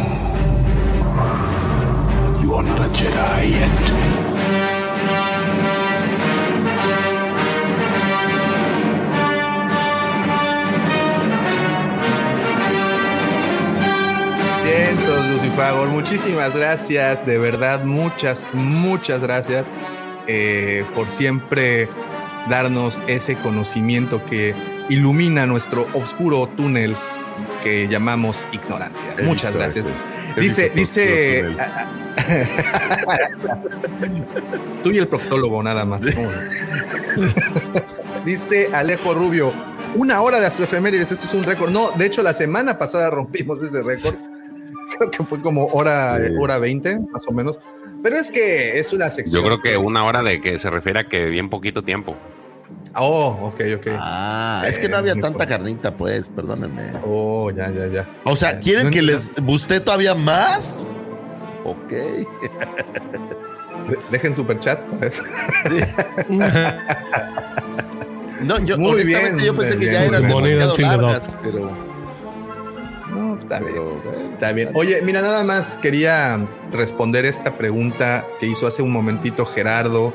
Dije, dice, ojalá hicieran un video porque no hay una figura número 13 de la línea naranja de Black Series. Y no, no, es necesario hacer un video porque la explicación realmente es bastante sencilla y hasta eso increíble. No es tanto porque se saltaran eh, el número por la situación cabalística o algo por el estilo. Realmente el número 13 de esa colección sería Chewbacca. Pero cuando empacaron al monigote dentro de la caja, pues este no cabía al 100%. Entonces, como la ventana de las cajas naranjas es, digamos, limitada, tapaba parte del rostro de Chewbacca. Entonces fue por eso que decidieron enviarlo a la línea azul, que fue donde aparece por primera vez eh, la figura de Black Series 6 pulgadas de este personaje. Y pues bueno, básicamente esa es la, la explicación del por qué no hay un número 13 en la colección. Pero siempre de- es lindo decir, no, güey, es que como era una nueva serie, era importante evitar el cabalístico número de la mala suerte. Ah, bueno, claro, ese si ves otros canales y no te dicen la verdad, ¿no? Es lo que dicen. Ese es el clickbait. Hubieran sacado un chubaca sin piernas y ya tenías una variación y entraba en la caja. O profe, o hincado, ¿no? También, digo, hubiera pasado, hubiera, hubiera podido. O un chubaque enanito que es un Ewok. O Chewbacca luchador. O al hijo, al hijo de Dobladito, sí. Chewbacca, o- ¿cómo es? Este, ¿Cómo se Ah, llamaba el sí, sí, sí. Chewbacca? Ah, Wumba- este, Eh, Wumbaru, ¿no? No, Lumbaru. ¿Lumbaru? Lumpi, No, Lumpi, algo así. algo así. Bueno, Sí, la- Chewbacca de mi despedida. Ese se hubiera cabido.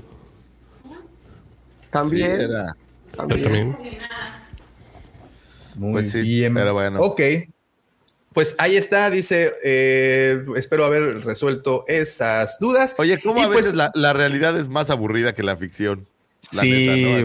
Así, no, lo que que- pasa es que se dieron cuenta que un ingeniero que estaba desarrollando esa figura perdió el brazo, entonces ya pensaban que era una figura de mala suerte desde entonces, y entonces decidieron no sacarla porque creían que iba a estar maldita por Chucky, el Y- muñeco. no, y de hecho fue maldita, porque de hecho el maldito Chubaca no se vende, entonces ahí se queda para sea el 13 o el. Güey, pero es que han hecho el mismo Chubaca, güey, por ya No, 10 sí, sí. años, ¿no? ¿Cuántos Sí, me queda- no, pues sí, eh, Y casi hasta 10 te dieron años. una desde- car santa igualito otra vez. Carr Santa. En fin.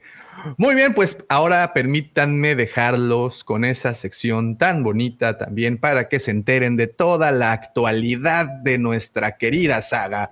Los dejo con las noticias y el buen George. ¿Qué tal? Buenos días, Guampa Auditorio. Vamos a empezar con las noticias rápido. Eh, resulta ser, ya en el año antepasado habían sacado en allá la gente de este de los Emiratos Árabes por allá un prototipo de nave, pues una moto voladora. Pero en esta semana, bueno, pues, terminó este este salón del salón auto- de automóviles en Detroit y ahora sí, ya una empresa japonesa de nombre Airkins Technology presentó pues lo que es una moto voladora. Y de hecho ya se encuentra en fase de, en Estados Unidos, en etapa de preventa y entrega de unidades para el 2023. Esa persona que está abordando la moto, pues es el que tenga del, de este, del salón de Detroit. Y entonces, pues él aprobó, dice que se medio se escamó, pero una vez ya montado en la moto, pues ya Agustín Melgar, ¿no? Entonces, la moto funciona básicamente con gasolina. Es una, este, es una Kawasaki tipo Ninja ZX10 para quienes son expertos en motocicletas, pues es el modelo en el que se basan. Eh, pesa 300 kilos y su dimensión es de 3.7 metros de largo, 2.4 metros de ancho y una altura total de 1.5 metros. Tiene una autonomía de cercana a los 40 kilómetros y una velocidad máxima de 100 kilómetros por hora. Además está diseñada para ofrecer una carga útil de hasta 100 kilos y cuenta con diversas piezas en fibra de carbono. Y es ahí donde decimos que muchas de las cosas que en su momento se pensaron en Star Wars y son, fueron, salieron del imaginario, pues cada vez vamos viendo que se van haciendo realidad, ¿no? ¿Quién no quisiera tener una moto para andar así? Y ahora si traes un casco a toda madre.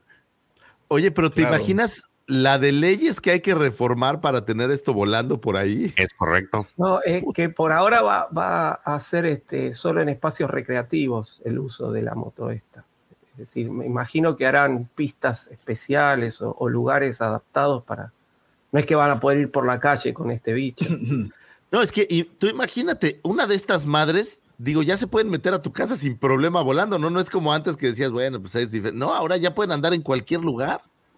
O sea, se me figura cómo la tecnología va a generar necesidad de actualizar. Es que me imagino, ¿no? estoy saliendo del Oxxo bien a toda madre y de repente, ¡ma! Se cae alguien enfrente de mí, güey. Ay, Es que se me acabó la sábado- Es sábado por la noche, güey. Se cayó el piloto. y además este, el, el- el precio, ¿no? Eh, Sí, Poquito. no, no, no. El no- precio por del ahora no seguro. está para cualquier, para cualquier bolsillo tampoco. No, no, Casi un pues es- millón de dólares va a salir el bicho este. Pero creo que eventualmente bajará de precio y será curioso. Tendremos, digo, hay que adaptar este mundo a- a- al futuro, como muchas cosas. Seguramente cuando no había carros y hubo carros, dijeron, puta, la de gente que se va a matar con esto, ¿no? Pero pues hay que. Los caballos. ¿Quién piensa en los caballos? Yo solo pienso en que, se- y que si se te acaba la gas, güey. Puta, se me acabó la gas. No, espérate, deja de la gas, güey, que se te vaya la batería arriba, güey. O sea, Sí, porque- Digo, fíjate, el ejemplo es muy interesante. Un avión tiene muchísimos sistemas de redundancia. O sea, falla una cosa y tiene otras dos cosas que le ayudan a que, a que no se caiga. Esta madre se te acaba la batería y ¿qué, güey? Oye, pero aunándole a tu ejemplo, para que vueles un avión te tienes que capacitar no sé por cuánto tiempo y te dan una licencia de aviador. güey. Horas de vuelo, ¿no? Son. Ahora, pues, ajá. Es esta madre, güey. se- Aquí la van a poner a la renta para los gringos de Spring Break, güey. Y ahí te cuento cuántos se van a caer en la laguna y van a resultar comidos por cocodrilos. O sea, me- Sí. me- mi, mi punto es de que no creo que esto aún, no es que la sociedad no esté o, o la realidad no esté preparada para esto, yo creo que sí, pero la sociedad no está preparada para esto. Definitivamente. Ahora, ¿sabes qué es interesante? ¿Qué, qué- qué tan alto de verdad puede subir? Porque eso también va a determinar algunas cosas, ¿no? O sea, no es lo mismo que solo flote un metro o dos metros a que flote 25 metros, ¿no? Y a 100 Sí, kilómetros claro, por no- hora. No es lo mismo que te partas la madre del techo de tu casa que de un piso de cinco, de un edificio de cinco pisos. Exactamente, ¿no? Pero bueno, ahí bueno, se la ve, no sé, ¿eso qué serán? ¿Tres metros? Más o Sí, menos, dos tres metros, tres metros. dos, metros. tres, sí. Sí. Sí, sí, sí. Sí, sí, está. Bueno, ahí está. Una chulada. Y en una noticia que yo creo que le va a gustar mucho a Lucifagor es de que Tamagotchi, la marca Tamagotchi, acaba de anunciar a Tamagotchi Grogu. Porque Pues- no solamente teníamos que abarcar cualquier mercancía random como tazas, sino también entramos en el negocio de cría tu mascota virtual con el Tamagotchi Grogu. Este, ¿qué pasó? ¿Tienes algo que decir? Con esto ya sabemos que Grogu es una mascota, ¿ven? O sea, no es un personaje. Tenía razón, Daumático. Grogu Pues es no que se los digo, en las es figuras. Grogu no es un personaje, Grogu es un accesorio, es como una pistolita que trae el personaje. A mí que no me quieran chingar con que te vamos a vender un tripack cuando solamente aparecen dos personajes y esta chingaderita. Pero bueno, Bueno, pues ahora va a ser tu Tamagotchi. Oye, y entonces el Grogu que va a salir de Black Series con su, su esta cunita, entonces te lo deberían de vender como el accesorio de mando. pues Les debería dar pena como el Yagua y ponerle trae algo más para plástico que- la cunita, George. Trae más Sí. plástico en la ventana. de la Te lo- caja. eso te lo deberían de vender como un contenido descargable para un juego. Sí. Bueno, pues así es como una actualización para tu figura, te venden ese Grogu, güey. No te lo deben de vender como un personaje. No mames, la pistola de mando trae más plástico que Grogu, güey. Sí, está, es un poco deprimente esa parte. Ah, porque le pusieron ahora espositas, trae espositas. Ah, ya vamos para Grogu esposado, güey. Y supuestamente sale, eh, eh, es lo que entiendo, son 12 aparien- apariencias diferentes. O se hace que vas a tener para coleccionar todos. Para aquellos completistas Wow. como No, no, no, no, no. Son 12 Tamagotchi. apariencias del programa. No del, Ah, entonces, son son- dos son modelos dos. únicamente. Sí. Ah, mira, ahí está. Fíjate, Pero ¿qué puedes no- ver a Grogu yo- con batita y sin batita, güey? No lo puedes, este, lo que ves, la Son 12 animación interna, la, la animación, pues la personalizas. Entonces Uy, son sí. sus, Ya deberían de no en un reloj o en algo, ¿no? O sea, es como... Digas lo que digas, Tamagotchi en su momento fue una bomba, ¿eh? No sé si actualmente, Sí se vende, güey. Acuérdate que hay un Artu que sacaron de... que de hecho este es el se segundo vende, proyecto. Está agotado. El Entonces, de Baina- Bandai Namco es la segunda participación que tiene con Star Wars en la onda de los Tamagotchis. La anterior fue la de Artu. Sí, sí, sí. y Sí, sí, sí, sí tiene, sí tiene clientela. Digo, a mí la Sí, verdad, me da una flojera cargar a una madre. Normal. No, o sea, ¿todavía pues, venden el- Tamagotchi normal? Sí, Sí. el de Pokémon es carísimo, güey. Oh. O sea, ¿me estás diciendo que por ahí en algún lado hay un coleccionista de Tamagotchis que No, tiene no seis te- mil diferentes no. modelos? No, no, no, no, no. Te estoy diciendo que hay personas jóvenes, sobre todo, que están comprando estos productos. Wow. O sea, sí, sí se vende. Y pues Grogu, güey, pues es, es Baby Yoda. No, Grogu traes. Más, yo, yo creo que aquí en la casa sí coloco dos, fácil o tres. Uh, Sí les vendo dos. fácil. Abierto y cerrado. Sí, fácil, fácil. O sea, ese está. Este es muy vendible aquí en mi casa. Uh, tan Grogu. No, hombre, Grogu es como. Ah, mira, sí Grogu es cierto, no me había fijado que dice lo que dice Mike, un Grogu mandaloriano y un Grogu Jedi, que son las dos, este, Ah, pues ¿Cuál dos, versión las dos quieres? versiones. Ay, papá. Sí, Oye, cierto. pero la- el Grogu Jedi tendrá esa, pues esa como, eh, ¿qué Dilo, es? dilo, dilo. ¿Sombrerito? El sombrerito. No, no. Ibas a decir la cabecita para que. No, pues no, cuidar, porque ahorita. Pues ¿cómo seguro se sí la piloto, tiene, eh? pero. Seguro sí la tiene, pero pues es. Pues es, es de Grogu. O sea, te lo venden así o Tipo circuncisado. Con gorrito o sin gorrito. ¿Te lo venden así o con circuncisión, como tú gustes? ¿Con prepucio o sin prepucio? Oye, pero ya viste que está como más aplastado. El del lado derecho, donde está el como guante arriba, los ojos son como más de chinito. Y el otro son como más redondos. Con ojos de crico. Sí, ¿Sí ves la diferencia? sí, sí, es No. cierto. Sí, sí, What? tiene Yo los ojos veo igual. Está como aplastada la cabeza del lado derecho y del izquierdo está completa porque trae, Porque trae el gorrito. Ah, ya, ya te entendí. Ah, ya, ya, ya, ya come. capté. Sí, güey. Pues es que en una está sorprendido y en la otra está analizando. Está riendo. Es- es- en, una, en una lo sorprendiste y en la otra te está enjuiciando, güey. Te está analizando, exacto. Sí, te está viendo así De hecho, como tiene de- la mandita así. Che, mirada inquisidora, güey. Wow, pues qué padre. Yo ya quiero el mío. Sí, yo lo sé, yo lo sé. Por eso esa noticia la traje específicamente. Fuera de broma, deberíamos de conseguirnos uno Y a ver quién dura más. y a ver, a ver quién le dura más. Exacto. Ah, Sí, sí, sí. En esa prueba, acuérdate que yo duré bien. Una buena apuesta ahí. Ahí voy, a- voy, a platicar con las personas de Entertainment Nerd a ver, a ver qué. La, la primera ronda de la Ah, Pero ¿y Guapacón. cua- ya tiene fecha o ya estará ahí. Es No, todavía no. Ah, todavía no 2023. tiene fecha, ni, no fecha llega ni para. Navidad. Nada más lo anunció Tamagotchi. Pero deja- deben de si costar como. Sí, ya Ahí están. No, no están en venta. En venta todavía no están, pero Ahí deben de costar como 15 dólares. no 2023. cuestan mucho. no. durante el año que viene, en algún momento debería salir. Sí, sí, sí. A ver, vamos. Debe a estar como en ver. 15, 20 dólares máximo. Si, pues, si el Artu actualmente está en eso, entonces yo Ah, no manches, ya salió la figura del Ronin, güey. No sabías. Oh, wow, está poca madre. Perdón, me, me distraje. Una disculpa. Ya lo Pero, pusiste en el wishlist. Tamagotchi, Tamagotchi, Tamagotchi. Pon tu. Tamagotchi en el wishlist. Ahorita te voy a ¿no? tiene tantas así malas ¿Quieres que te pongan el Tamagotchi de a ti decir? también? No, gracias. Pon tu Tamagotchi en el wishlist. Sí. Ya sabes que si lo sobas. se- Mejor pon tu ¿no? Tamagotchi en el OnlyFans, güey. Ese está más padre. Mira, está disponible todavía el de. El de R2. Ahí está, mira, respondiéndole la duda a- al señor Lucifago, eh, Freeber Zombie dice: Yo encontré mínimo unos cinco videos de coleccionistas de Tamagotchis. ¡Wow! ¿Eh? No, no, Vamos a hacer la cueva del Tamagotchi. Si, si hay diferentes, es más, honestamente se los voy a decir, yo creía que solo había un Tamagotchi y ya lo demás eran como una empresa que pirateó la idea.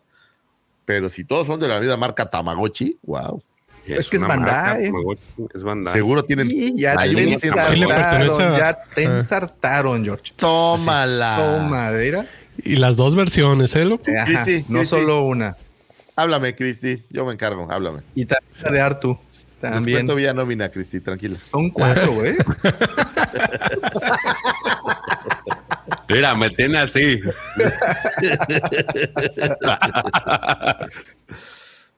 Pues ah, ¿qué bien. no quieres comprar? No te preocupes, ahorita no sé por qué. Sí, ahorita lo mandamos. Qué Aquí bonito el Tamagotchi. tengo el número de tu tarjeta, no te preocupes. Oye, ¿y, y- y que cuando se muere, qué pasa? ¿Ya no sirve? Yo nunca he tenido un Tamagotchi, discúlpenme. O sea, o- Lo lo- Tristeza. Lo El, Tamagotchi normal eh, crece el, el animalito y se va a su planeta. Y entonces ya vuelve a salir otro huevito que tiene que romperse. Y esto no sé, este güey no sé cómo sea. Así como con los hijos, Pues- crecen y esperas que se vayan a su planeta y ya. No No, este pues dura qué, 900 años, güey. Claro. Te mueres tú primero, güey. O sea, Lo- si lo heredas lo- y todavía el si lo suficientemente tiempo, ya crece, se hace adulto y se va. Ajá. Sí. Agarra sus cosas y se le llega la Se chingada. va a su planeta y ya vuelve a Mira, papacito, empieza a pagar renta, te larga. Mínimo cooperas con la- el recibo de la luz o ya, güey. Eh, Perdida la- el internet que La pague. única experiencia que tuve con un, con un Tamagotchi fue, yo todavía era, era soltero, vivía con mis padres, y una compañera de trabajo de mi mamá se olvidó el Tamagotchi en la oficina, entonces mi mamá se lo trajo a, a casa y me dijo, tomá, cuídalo para que no se le muera, así el lunes, porque fuera el fin de semana. Así el lunes se lo llevo y se me murió. Así Oh. Ahí me enteré que lo podían resetear y empezaba de vuelta. Es la única Bien mortificado el profe, ¿no? Dice, "Chinga, ¿Qué hago? Se murió. Se me murió el Tamagotchi. Eso es bien feo cuando se le muere a uno el Tamagotchi. Mira, pero que no, eh, no, no quieran vendernos humo. En México, nosotros ya teníamos nuestro Tamagotchi en la secundaria, porque era el, no les tocó que el- los maestros los ponían a cuidar un huevo. Sí, como no, esa es una actividad. Y en pareja, güey. Aquí nació esa idea. Sí, sí, sí. No, bueno, esa idea realmente viene desde la juventud nazi, mi querido George. Les daban una moneda a los de la SS, a los de la juventud, el hocico y no vuelvo a decir nada. pero ahí está. Y mejor pasemos a otra historia. Ahora, recientemente estuvo este diálogo Luna dando su presentación en, en México con relación a la serie de Andor. Y algo muy chistoso es que literal, gracias a la película de Y tu mamá también fue por la cual lo escautearon para Star Wars y muy específicamente por Rogue One. Así lo, lo comentó en la, en la este en la entrevista que le hacían pues específicamente este cuate que creo que es este, este youtuber de nombre Sopitas ahí lo tenía Ya. en entrevista y eso fue lo que dijo dice que, que de haber sabido se hubiera encuerado antes para salir antes en, en Star Wars porque el, el director le, lo llamó y él le dijo que pues a él le gustó mucho y tu mamá también y por eso lo quiso, que quiso trabajar con él. Y de hecho, este Diego Luna no, no se la creía cuando, cuando lo, le hablaron y lo fueron a este, pues le, le pidieron que fuera a la junta. De hecho, él pensaba que lo que iban a hacer es de que lo estaban, le estaban platicando porque al final le iban a pedir el, el teléfono de Gael y resulta ser que no, que él realmente sí quería trabajar el director con él. Para la gente que no está en México, y tu mamá también fue una película que ellos, pues creo que de las primeras películas en las que ambos estuvieron juntos, Gael y... y No sé si este la Diego primera donde estuvieron juntos, juntos, pues. De, Y de de, hecho- de Cuarón.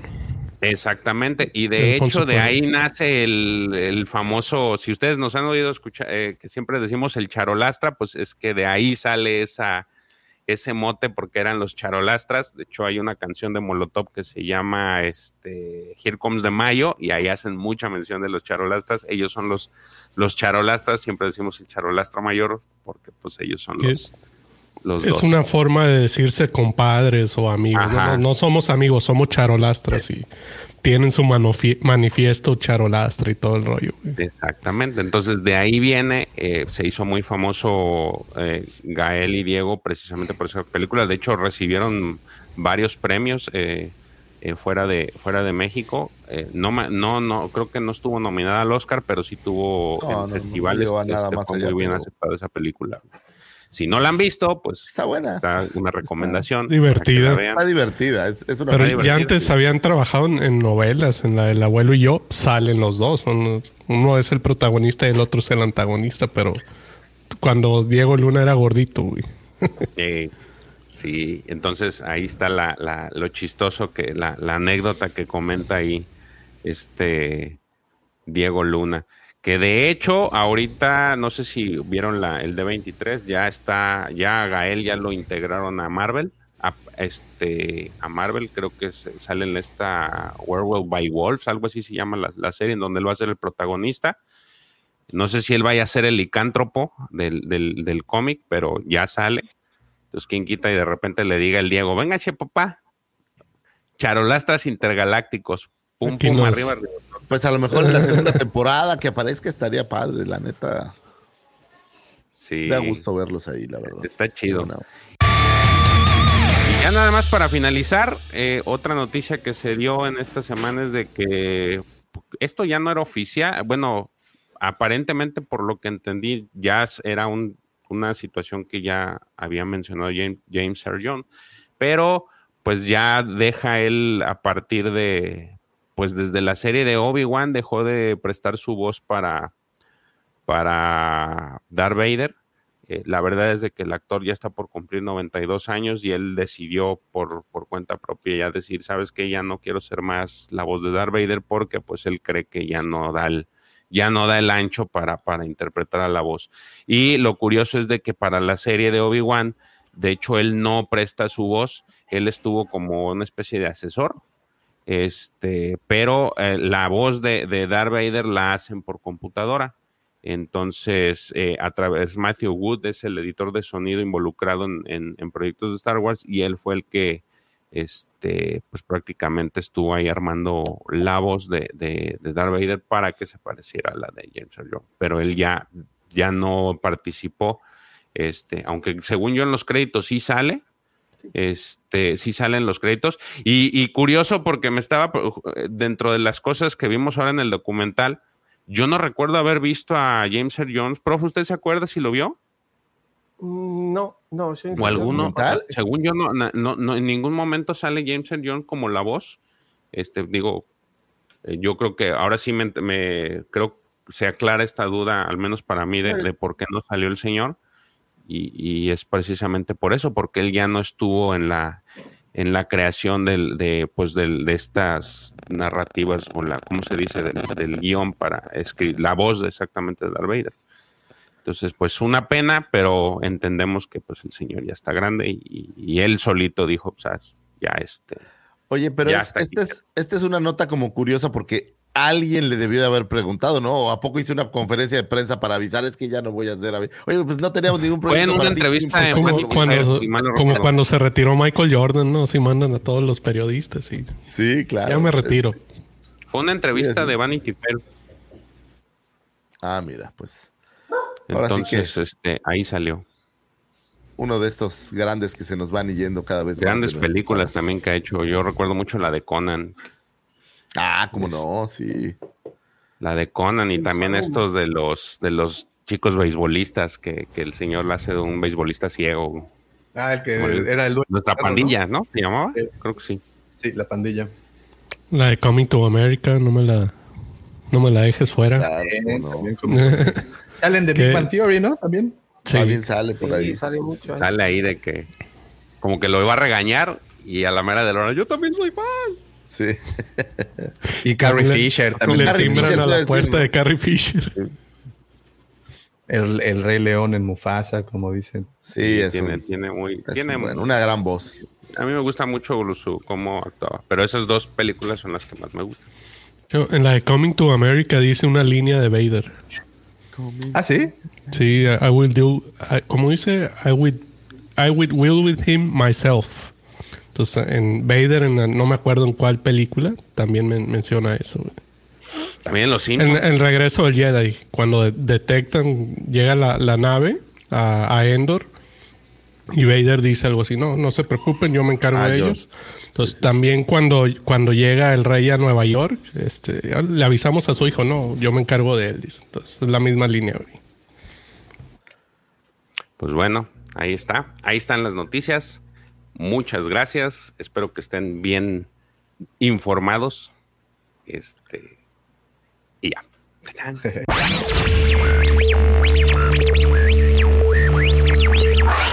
Possibility of successfully navigating an asteroid field is approximately 3,720 to 1. Never tell me the odds.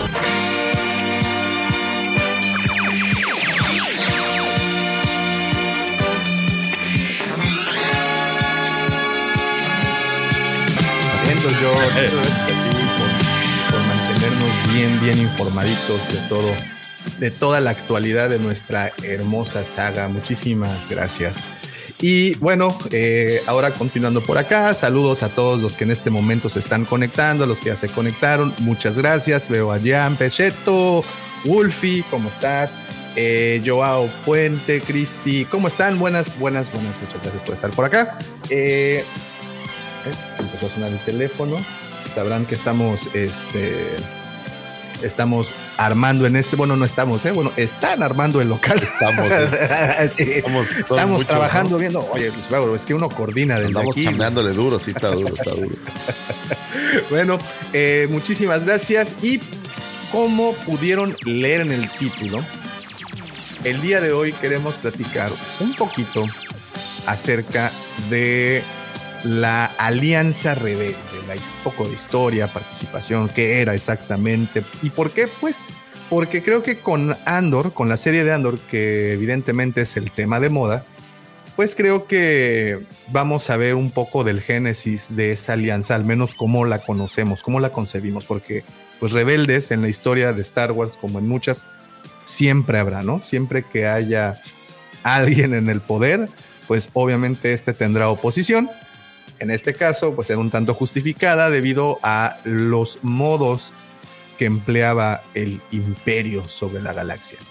Entonces, antes de meternos de lleno con el tema, para alguien, eh, no sé, Lucifagor, Checo, George, profe, ¿qué significa la alianza rebelde para ustedes en Star Wars? Oye, eh, muy simplistamente viéndolo, pues son los buenos, ¿no? o sea, es, como esta.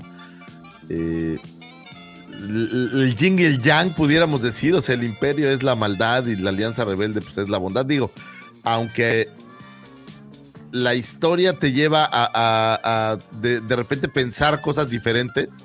Por ejemplo, ah, justamente hablando de este videojuego de Squadrons, cuando arranca hay por ahí una conversación entre imperiales que te hace pensar que los soldados no eran, o sea, pues son soldados, ¿no? Y tienen que cumplir funciones, pero no eran necesariamente malos, digamos, o sea, no, no era que necesariamente fueran malos o, o la alianza no es que realmente todo el mundo fuera necesariamente bueno. Ahí vimos, por ejemplo, a nuestro queridísimo Andor matar a, eh, a sangre fría. Sin embargo, en, en mi mente siempre los veo como si tuviéramos que pensar en buenos y malos, pues la alianza es, los buenos, son los el underdog, son los que tienen todo en contra, son este como vamos a decir personaje que, es el que tiene que lograr el milagro de salvar la aventura y me parece que, esa es parte de la idea, ¿no? Que los veas como el al que tiene que lograr ganar la batalla, pues, en contra de este imperio enorme que tiene todos los recursos y todo el dinero. O sea, es, son los buenos. Checo, ¿qué pues percepción tienes de la Alianza Rebelde? De lo que comentó Vic ahorita, el tema del underdog, underdog es ese grupo pequeño que se ve abrumado y, va en contra de todo un imperio, ¿no? Y que se ve muy disparejo el asunto. Este, yo creo que también tiene mucho que ver eso de, de que por ahí te inclinas por esa, esa facción, ¿no? La historia del underdog siempre vende, güey. Sí, sí, sí, Pregúntale al Atlas. George. el Atlas, el Atlas. Eliminados. O sea, por eso digo, son, serán el underdog siempre. Correcto. A mí me gustan mucho las historias que, son relacionadas a, los rebeldes porque hay algunas muy buenas y es precisamente creo que lo que te atrae, ¿no? El, el cómo el pequeño puede este, derrotar a un grande y eso creo que se ve reflejado también en nuestra vida cotidiana, ¿no? ¿Cuántas veces hemos visto este, equipos de, en el deporte que dices no das un peso por ellos y de repente este, se enfrentan contra este equipo que, tiene todas las, todos los recursos para acabarte y, terminan. Y ganan pues, dos campeonatos. Eh, todos los partidos de los Raiders son así. Yo me, yo me voy, por ejemplo, con el, el Ajax cuando el, el, en la Champions, el último, el último mata, mata reyes que hubo. Este, oye, no ganó la final, pero la verdad dio un, espectáculo. Ojalá estuviera por ahí Alfredito o alguien, o, alguien más listo que yo, profesor. ¿Por qué siempre uno es más afín al underdog que al, que al titán? O sea, siempre el underdog te, genera este, el underdog por si hay alguien que no conozca el término, se refiere al, al que está, el que tiene menos probabilidades aparentes de, de ganar algo, ¿no? en el, en el fútbol, en los deportes es muy común. Este jugador que nadie conoce, que no ha hecho nada y que se va a enfrentar al gran guerrero, ¿no? Es, pero ¿por qué uno siempre tiene como esta inclinación a ese personaje? Bueno, es este, es en lo que es la parte de, narrativa, ¿no? Es una cuestión de identificación con, con, el personaje. Es un poco lo que Aristóteles allá lejos y hace tiempo en su poética llamaba la catarsis, ¿no? Es decir, uno tiene un personaje, el, protagonista sufre. Es, el, personaje que sufre, es el personaje que tiene que oponerse a su destino, es el personaje que tiene que enfrentar un montón de, este, de conflictos, un montón de, problemas, de trabas en su camino, y entonces nosotros nos identificamos con él, es decir, es la historia del del personaje que tiene que sobreponerse a, a todo aquello que, se le viene encima, es lo que más nos, nos identifica. Y lo que hay en, Star Wars, digamos, originalmente, es decir, también es una cuestión de época. A New Hope habla en absolutos, ¿sí? O sos bueno o sos malo. No hay, eh, no hay este, discusión en eso. Los rebeldes son los buenos y el imperio son los malos. Entonces, y el imperio tiene esta, este, este monstruo tecnológico capaz de destruir un planeta entero, ¿no? O muchos planetas, vemos uno solo, pero es decir, y, hay que destruir al opresor, hay que destruir al que nos está ahogando. Y Luke es la representación de Goliat en, la batalla de la estrella de la muerte, el, pastorcito o el granjero que vence al gigante con una piedra, ¿sí? Es decir, mientras que todo el ejército que se estaba enfrentando a, este, a, Goliat tenía miedo y no se, no se atrevían a hacer nada, el más, el más débil, el más pequeño, sale y desde lejos con la onda le pega un piedrazo y lo mata y así los hebreos pueden vencer. ¿no? Y entonces Luke es lo mismo, tira un par de torpedos y destruye a este gigante tecnológico. Es la piedra que mata al gigante. Entonces, estamos en una época, la década del 70, la década del 80, donde se hablaba en absolutos. o sos bueno o sos malo, no hay otra cosa. Y nosotros, obviamente, la gran mayoría nos identificamos siempre con los buenos, porque además los buenos son los que están sufriendo, son los que les destruyeron el planeta, son los que tienen a su princesa encarcelada, son los que los persiguen las naves y ellos tienen una nave chiquita, ¿no? Entonces, siempre nos vamos a, identificar, hacemos la catarsis, lo que decía Aristóteles, sufrimos a la par que sufre el protagonista y cuando el protagonista logra este, vencer, nos sentimos realizados. ¿no? Es un poco esta, esta empatía. Los griegos después hicieron de lo, que es la tragedia, digamos, ¿no? un, modo de vida, el sentimiento trágico griego, que es al revés, digamos, sufrimos con el personaje y el personaje no se puede, no puede superar todos esos contratiempos y finalmente cae. Pero en lo que sería la parte de la comedia, que los griegos creían que era, los griegos dividían todo en tragedia o comedia, ¿no? La comedia, que sería como un género menor para los griegos, es cuando el personaje sufre, le pasan un montón de cosas, pero termina bien. Entonces, si nos vamos a, los términos absolutistas antiguos, Star Wars sería una comedia, o A New Hope sería una comedia, donde los personajes se sobreponen a, todos estos contratiempos y terminan bien. Y los rebeldes son los buenos, no hay discusión. Ahora estamos en una época revisionista, donde los buenos no son tan buenos, tenemos un Andor que es capaz de matar a sangre fría, con tal de conseguir su objetivo, y de repente tenemos este, imperiales que tampoco son tan malos, que los vemos que por ahí son gente de convicción, que sigue, busca mantener un orden dentro de un caos establecido, ¿no? Es decir, ya la figura esta maligna del emperador que sigue estando se va diluyendo en montones de subalternos que buscan ¿sí?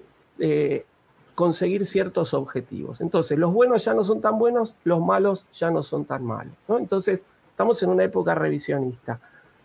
Nosotros, por lo menos mi generación, creció en la época de los absolutos. Hoy un poco todo esto tenemos que ir este, cambiando nuestra, nuestra cabeza para, para ir entendiendo cómo viene esta, esta cuestión. Por eso a veces hay cosas que a muchos no les gustan, porque dicen, pero esto no es lo que yo estoy acostumbrado. Porque tanto las películas originales, como inclusive las, las precuelas y como inclusive la mayor eh, parte del material de lo que es el universo expandido estaba diseñado en absoluto. Son buenos y son malos. Después lentamente eso va cambiando. Y hoy estamos justamente donde se critica todo, la época revisionista.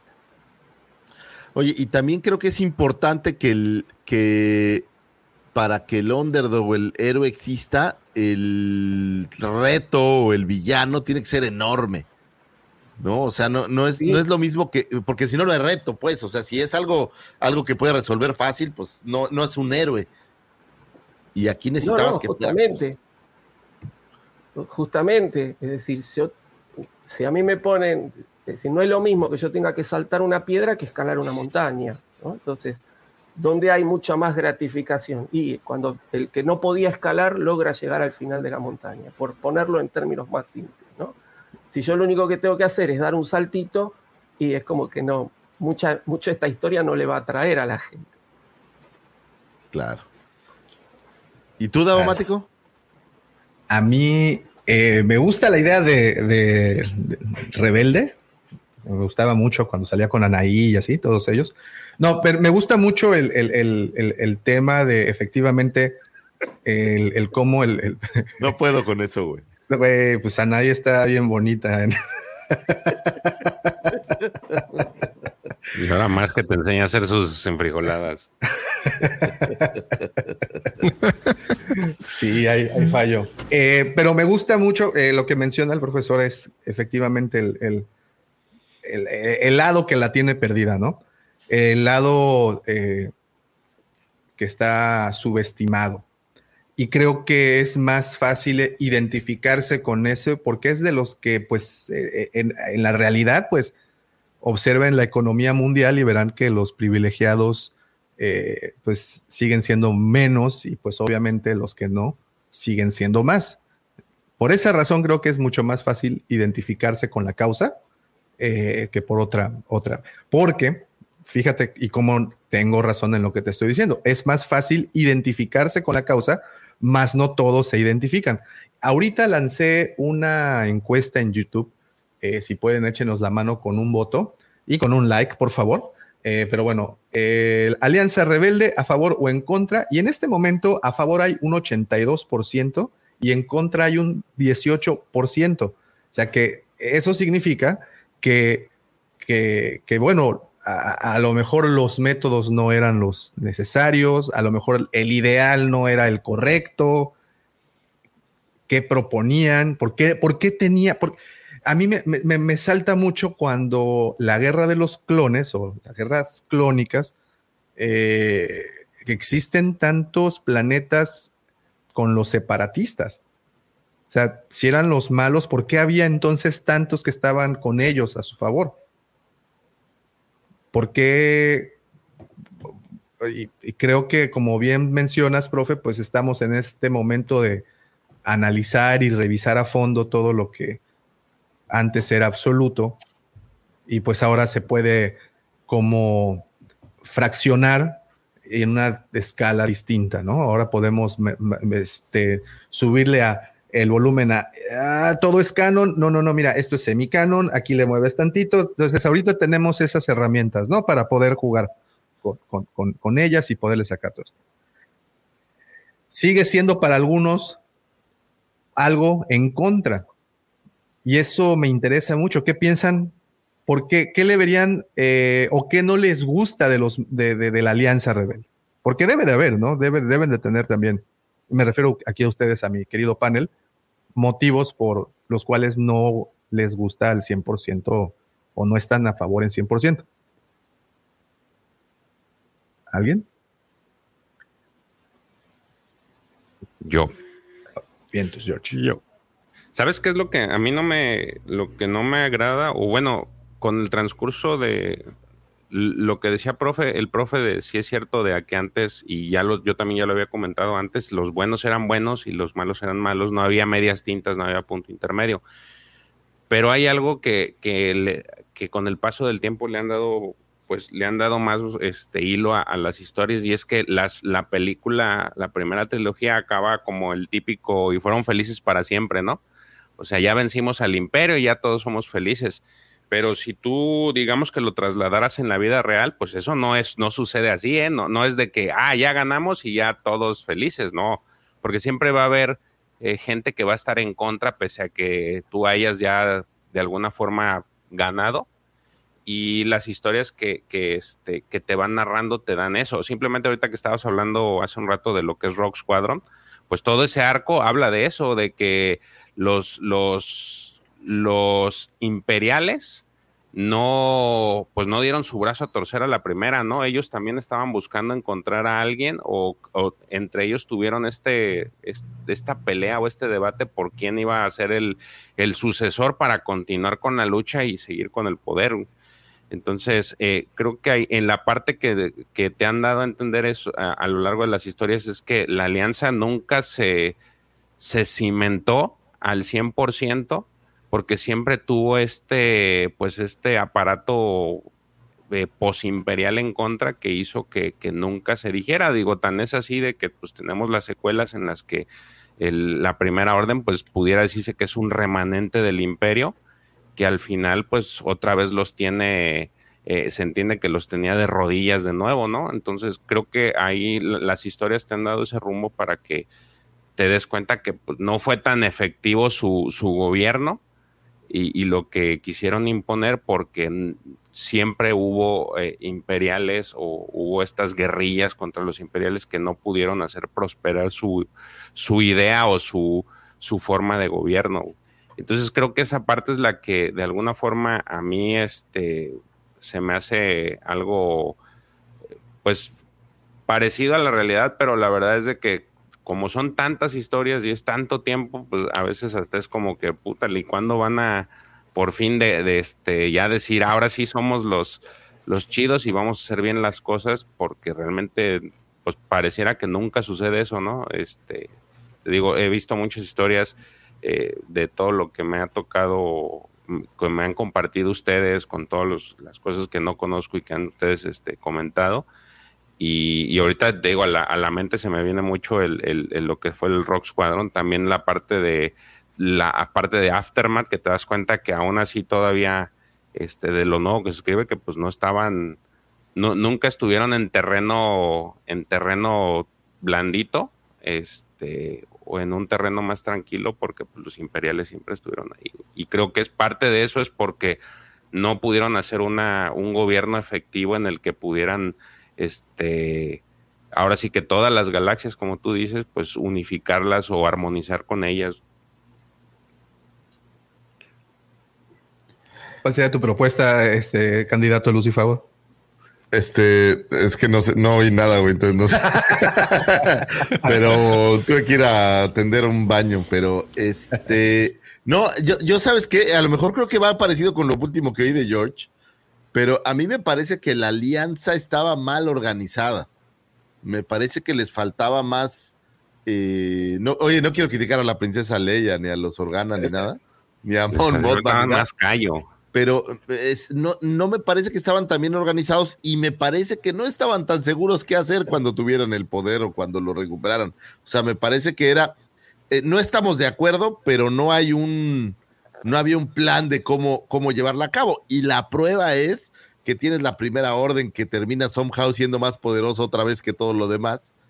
Y siempre digo, me queda claro que la historia te requiere pues, estos grandes villanos y estas grandes cosas, pero me parece que, que quitando de lado esta necesidad de tener un villano, creo que a la alianza le faltaba callo, pero lo peor, pienso que sí lo tenían, o sea, no todo mundo quería estar con el imperio, no nadie, nadie quería estar oprimido, pero sin embargo siento que no lograron cohesionar a todo mundo una vez que el, que el emperador estaba fuera. Entonces creo que ahí algo les faltó como de magia, me parece. Como que no se ponían de acuerdo, ¿no? Eh, así de, ok, somos rebeldes, rebeldes, perdón, pero ahí está So Guerrera, no, no somos tan extremistas.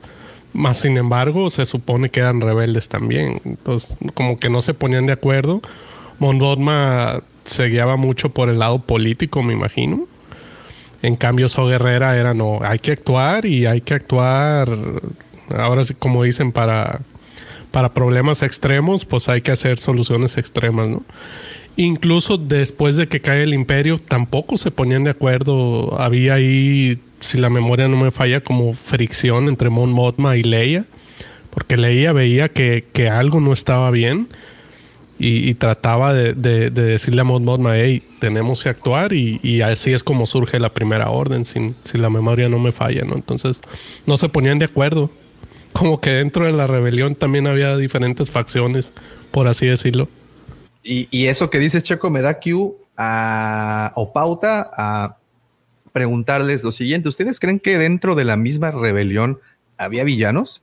Y no me refiero a villanos que eran parte del imperio y, y estaban infiltrados en, en, las filas de la rebelión. No, me refiero realmente gente mala dentro de, la, de, de esta causa. Sí. Sí, porque mira, por ejemplo, ahorita eso que dices, este es parte de la narrativa que trae la, los nuevos cómics de Crimson Reign.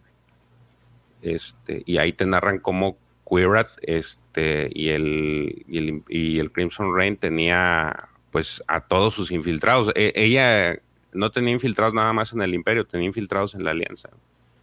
Y, llegan, hay un momento inclusive en, uno de los cómics en los que tiene una segunda visita de, de esta Quira, visita a Leia y le comenta, este, pues Leia no, no le cae bien, pues por obvias razones. Este, pero pues ella dice, pues yo, yo, yo vengo en son de paz, yo nada más quiero negocios, pero sí como que la tiene, te da a entender que la tiene agarrada de los pelos porque sabe que tiene, tiene infiltrados y ella se lo dice, no sabes ni, ni quién, de, ni quién de tu gente es, es de mi gente. Entonces... No, pero sabes que más a infiltrados, a lo que yo me refiero es exacto, o sea, quién de tu gente es mi... O sea, dentro de la misma alianza había facciones diferentes, ¿no? Ese es, y, y, que se contraponían y que posiblemente entre ellos ah, mismos ajá, se metían el pie ah. y cuántas cosas no fallaron por esas metidas de pie a propósito. Mira, Leia es una prueba y ojalá no me vuelvan a vapulear, profesor, discúlpeme si digo algo algo tonto, pero Leia era una prueba de que el fin justifica los medios y te lo voy a poner muy sencillo. Cuando a Leia le dicen dónde está la base rebelde y Leia da un planeta que no es, dice Dantooine, Dantooine era un planeta donde había seguramente formas de vida, seguramente había algo en Dantooine. Y ella tal cual le dice, pues valió truénate ese para que no se chinguen el mío, ¿no? Le valió sombrilla lo que ahí hubiera. ¿Estás de acuerdo que si hubieran movido la estrella de la muerte y destruido Dantooine, pues ella, yo, yo, yo no fui, fueron ellos. Oye, no, espérame. O sea, estás destruyendo todo un planeta que debe de haber toda una serie de, de gente que ahí vive, eh, seres, criaturas, lo que sea, ¿no? Y con tal de que no dañaran a, a, a los rebeldes, da ese nombre. Entiendo la presión, entiendo todo lo demás, pero no me parece que le cueste trabajo decirles Dantooine, amiguín, chingate ese. Digo, al menos no me pareció a mí que fuera tan difícil o que le hayan tenido que hacer tanta manita de puerco, ¿no? Entonces, al final se vuelve este tema de el fin justifica un poco los medios, ¿no? O sea, yo voy a defender a la Alianza Rebelde con capa y espada y voy a pasar sobre quien tenga que pasar también para lograr mi fin, que al final eso es lo que es un villano, ¿no? O sea, yo aplasto a quien sea con tal de lograr lo que yo quiero lograr. Y entonces yo creo que ni tan buenos ni tan malos, ¿no? O sea, tienes a un Han Solo que era un contrabandista, digo, pues era un delincuente, te guste o no, ¿no? La ley es la ley. A veces no nos gusta la ley, me queda claro, a veces creemos que es injusta, pero la ley es la ley. Y Por lo entonces que yo les decía, se va ¿no? al delincuente porque eres eh, quien Robin Hood, pues ahí es donde se rompe un poco el, el, el Pa- tema. o sea, exa- exacto, ¿para quién eres Robin Hood, no? Exactamente. ¿no? Bueno, eh, Andor lo deja claro en Rogue One, ¿sí? cuando, cuando los, los altos cargos, digamos, los generales de la alianza dicen, no, no vamos a ir, a, no hay que ir a Scaris, nos tenemos que quedar en el molde, y ellos deciden ir, Andor dice, todo el grupo que está acá hemos hecho cosas este, innombrables en favor de la alianza, ¿no? Es decir, todos tenemos algo de lo que nos podemos arrepentir. Este, y queda claro que, que Andor va a ser un personaje este, que justamente con tal de alcanzar el medio es capaz de matar a cualquiera. ¿no? Entonces, este, es un poco eso, el tema de salirnos del- de, los absolutos. ¿no? Yo creo que Leia elige el mal menor. ¿sí? En, en- su momento se toma eh, Dantoin como que era un, un pequeño lugar donde había solo la base rebelde, porque después los, los estaba abandonada, entonces estarían destruyendo un lugar que no había nadie. Después en el universo expandido, Dantoin termina transformándose en un planeta, ¿no? Este, pero, pero sí, ella, digamos, elige el mal menor. Elige, bueno, eh, un lugar alejado, un lugar este, donde los rebeldes ya no están, donde, donde no vive por ahí tanta gente, y bueno. este, Habrías dicho así como, échate a Tlaxcala. Claro. Chútate. Así, no pasa Qué nada. grosero eres. Oye. Ah, abrazo a todos nuestros amigos de Tlaxcala. Sí existen, es cierto. Son malos, son El pro- malos. el- oye, el profe, el profe. Tómala, Víctor, otra vez. No, no, no, no, no, no, tiene razón. No, aquí no me siento agredido, agredido. Tiene razón el profesor. Eligió el mal menor, pero no quiere decir que el mal menor no sea un mal. No, no, totalmente. Totalmente. Es el tema, ¿no? Oigan, y para cada uno de ustedes, ¿quién se les hace el jugador más importante de la Alianza Rebelde? Para mí, Leia. ¿Leia? Como que Leia estuvo en todas las etapas, ¿no? O al menos así te la, te la pintan. Interesante. ¿Dónde queda Mon Mothma, por ejemplo? Y Mon Mothma es una política. Sí, es que el problema es de que Mod Mothma pues no se ensució las manos como Leia. Este, creo yo que ahí es la, la- la diferencia. Digo, ella estaba, digamos que desde la silla hacía sus movimientos. ¿Sabes como quién se me figura? Como esta, esta señora que sale en, la- en las películas estas de los insajos. ¿Qué onda, Chago? No, eh, nada más eh, me tengo que retirar. Ya el deber acá me llama. Bien, Checo. Saludos. Estamos en contacto. Sale. Bye. Bye. Decía que sabes como que, no sé si vieron la película esta de pues, los Juegos del Hambre, en la última película donde sale esta, esta mujer que ella quiere, le declara la guerra al- al- a los distritos y ella quiero... Entonces como que esa figura se me hace Mod güey, nada más que menos gandalla porque pues realmente no le dan muchis- mucho hilo y ya está así. Y Leia es más como que ella se metió en todo y le sabía todo. Es esta que, que no, que si tú le querías vender este hielo, este, y estaba en hot, te decía, no chingues, güey, aquí tengo un chingo, no, no juegues. güey". Entonces se me hace como que ese tipo era, era como la, han- descrito a, a Leia en todas las narraciones. Es que Mon Mothma es como la, la líder de escritorio, ¿no? Eh, eh, la figura, la, la- y, y Leia es la revolucionaria, Leia es la que se mete, ¿eh? participa de todas las batallas, está en- en la batalla de, la Estrella de la Muerte, está en, en Endor, está en Tatooine, en, Tatooine, en, Hot, ¿no? Entonces, este, está siempre metida. Es la, Leia es la, revolucionaria y Mon Mothma es la líder de escritorio, la figura, la que termina siendo un poco la, la que va a la, imagen más política, digamos. Ahora puede que, puede que en Andor levanten todavía más el- lo que significó Mon Mothma. Hay que ver, claro, hay que ver qué papel le dan ahora en Andor. ¿no? Es decir, nosotros nos estamos basando en, en material del, del, universo expandido o del canon, donde Mon Mothma es más justamente la, la figurita y Leia es la que lleva todo adelante. Perdón, tengo que hacer una pequeña pausa, aprovechando que está aquí Dark Cannibal. ¿Cómo estás, mi querido Dark Cannibal?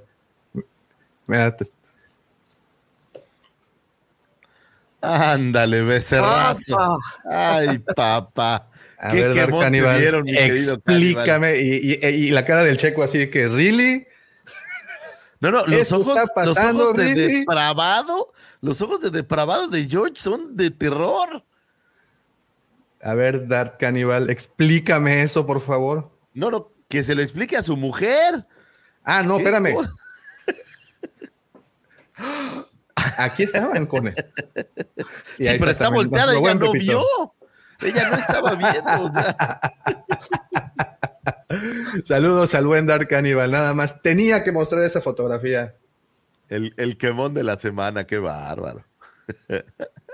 Oye, aquí también es importante ver que, eh, como dice el prof con toda razón, estamos partiendo de lo que hemos visto o de- del material disponible, pero políticamente hablando, es diferente el cómo manejas todo el, eh, toda la, la batalla, digamos, a cómo la manejas ya en el campo de batalla. O sea, no es lo mismo un líder guerrillero, que es el que está afuera, que, que el brazo político que está moviendo los hilos de los planetas que debieran estar anexados o de dónde sacaban estos soldados. Bueno, pues debe de haber alguien recabando gente, ¿no? Pero creo que sin duda Leia era este gran símbolo de la rebelión, o sea, era el, el- el- el líder al cual seguir, ¿no? Era el, el zapata de tus tiempos, Daumático. Sí, sí. Sí, sí, sí, sí. Y, sí. y al final te, pero al- lo, lo- lo chido es de que al final te lo narran como que sí hacían una buena dupla, güey. porque pudiéramos pensar de que, como digo, como ella era Leia, pues se supone que andaba con toda la perrada, pues entendería que ella tenía más contacto pues con la gente que estaba directamente involucrada en la pelea, ¿no? Los que sí iban a, los que iban a, ahora sí a, dar su vida. Y sin embargo así nunca la, la- nunca la ponen como que fuera esa, esa persona que, que le fuera a hacer sombra a Mod Modma, como en muchos casos, ¿no? Este, y te vuelvo a lo mismo, me recuerda esta película de, de- de, este, los Juegos del Hambre, en donde sí le hacían, a- le hacían como que ese, esa mella en ese aspecto.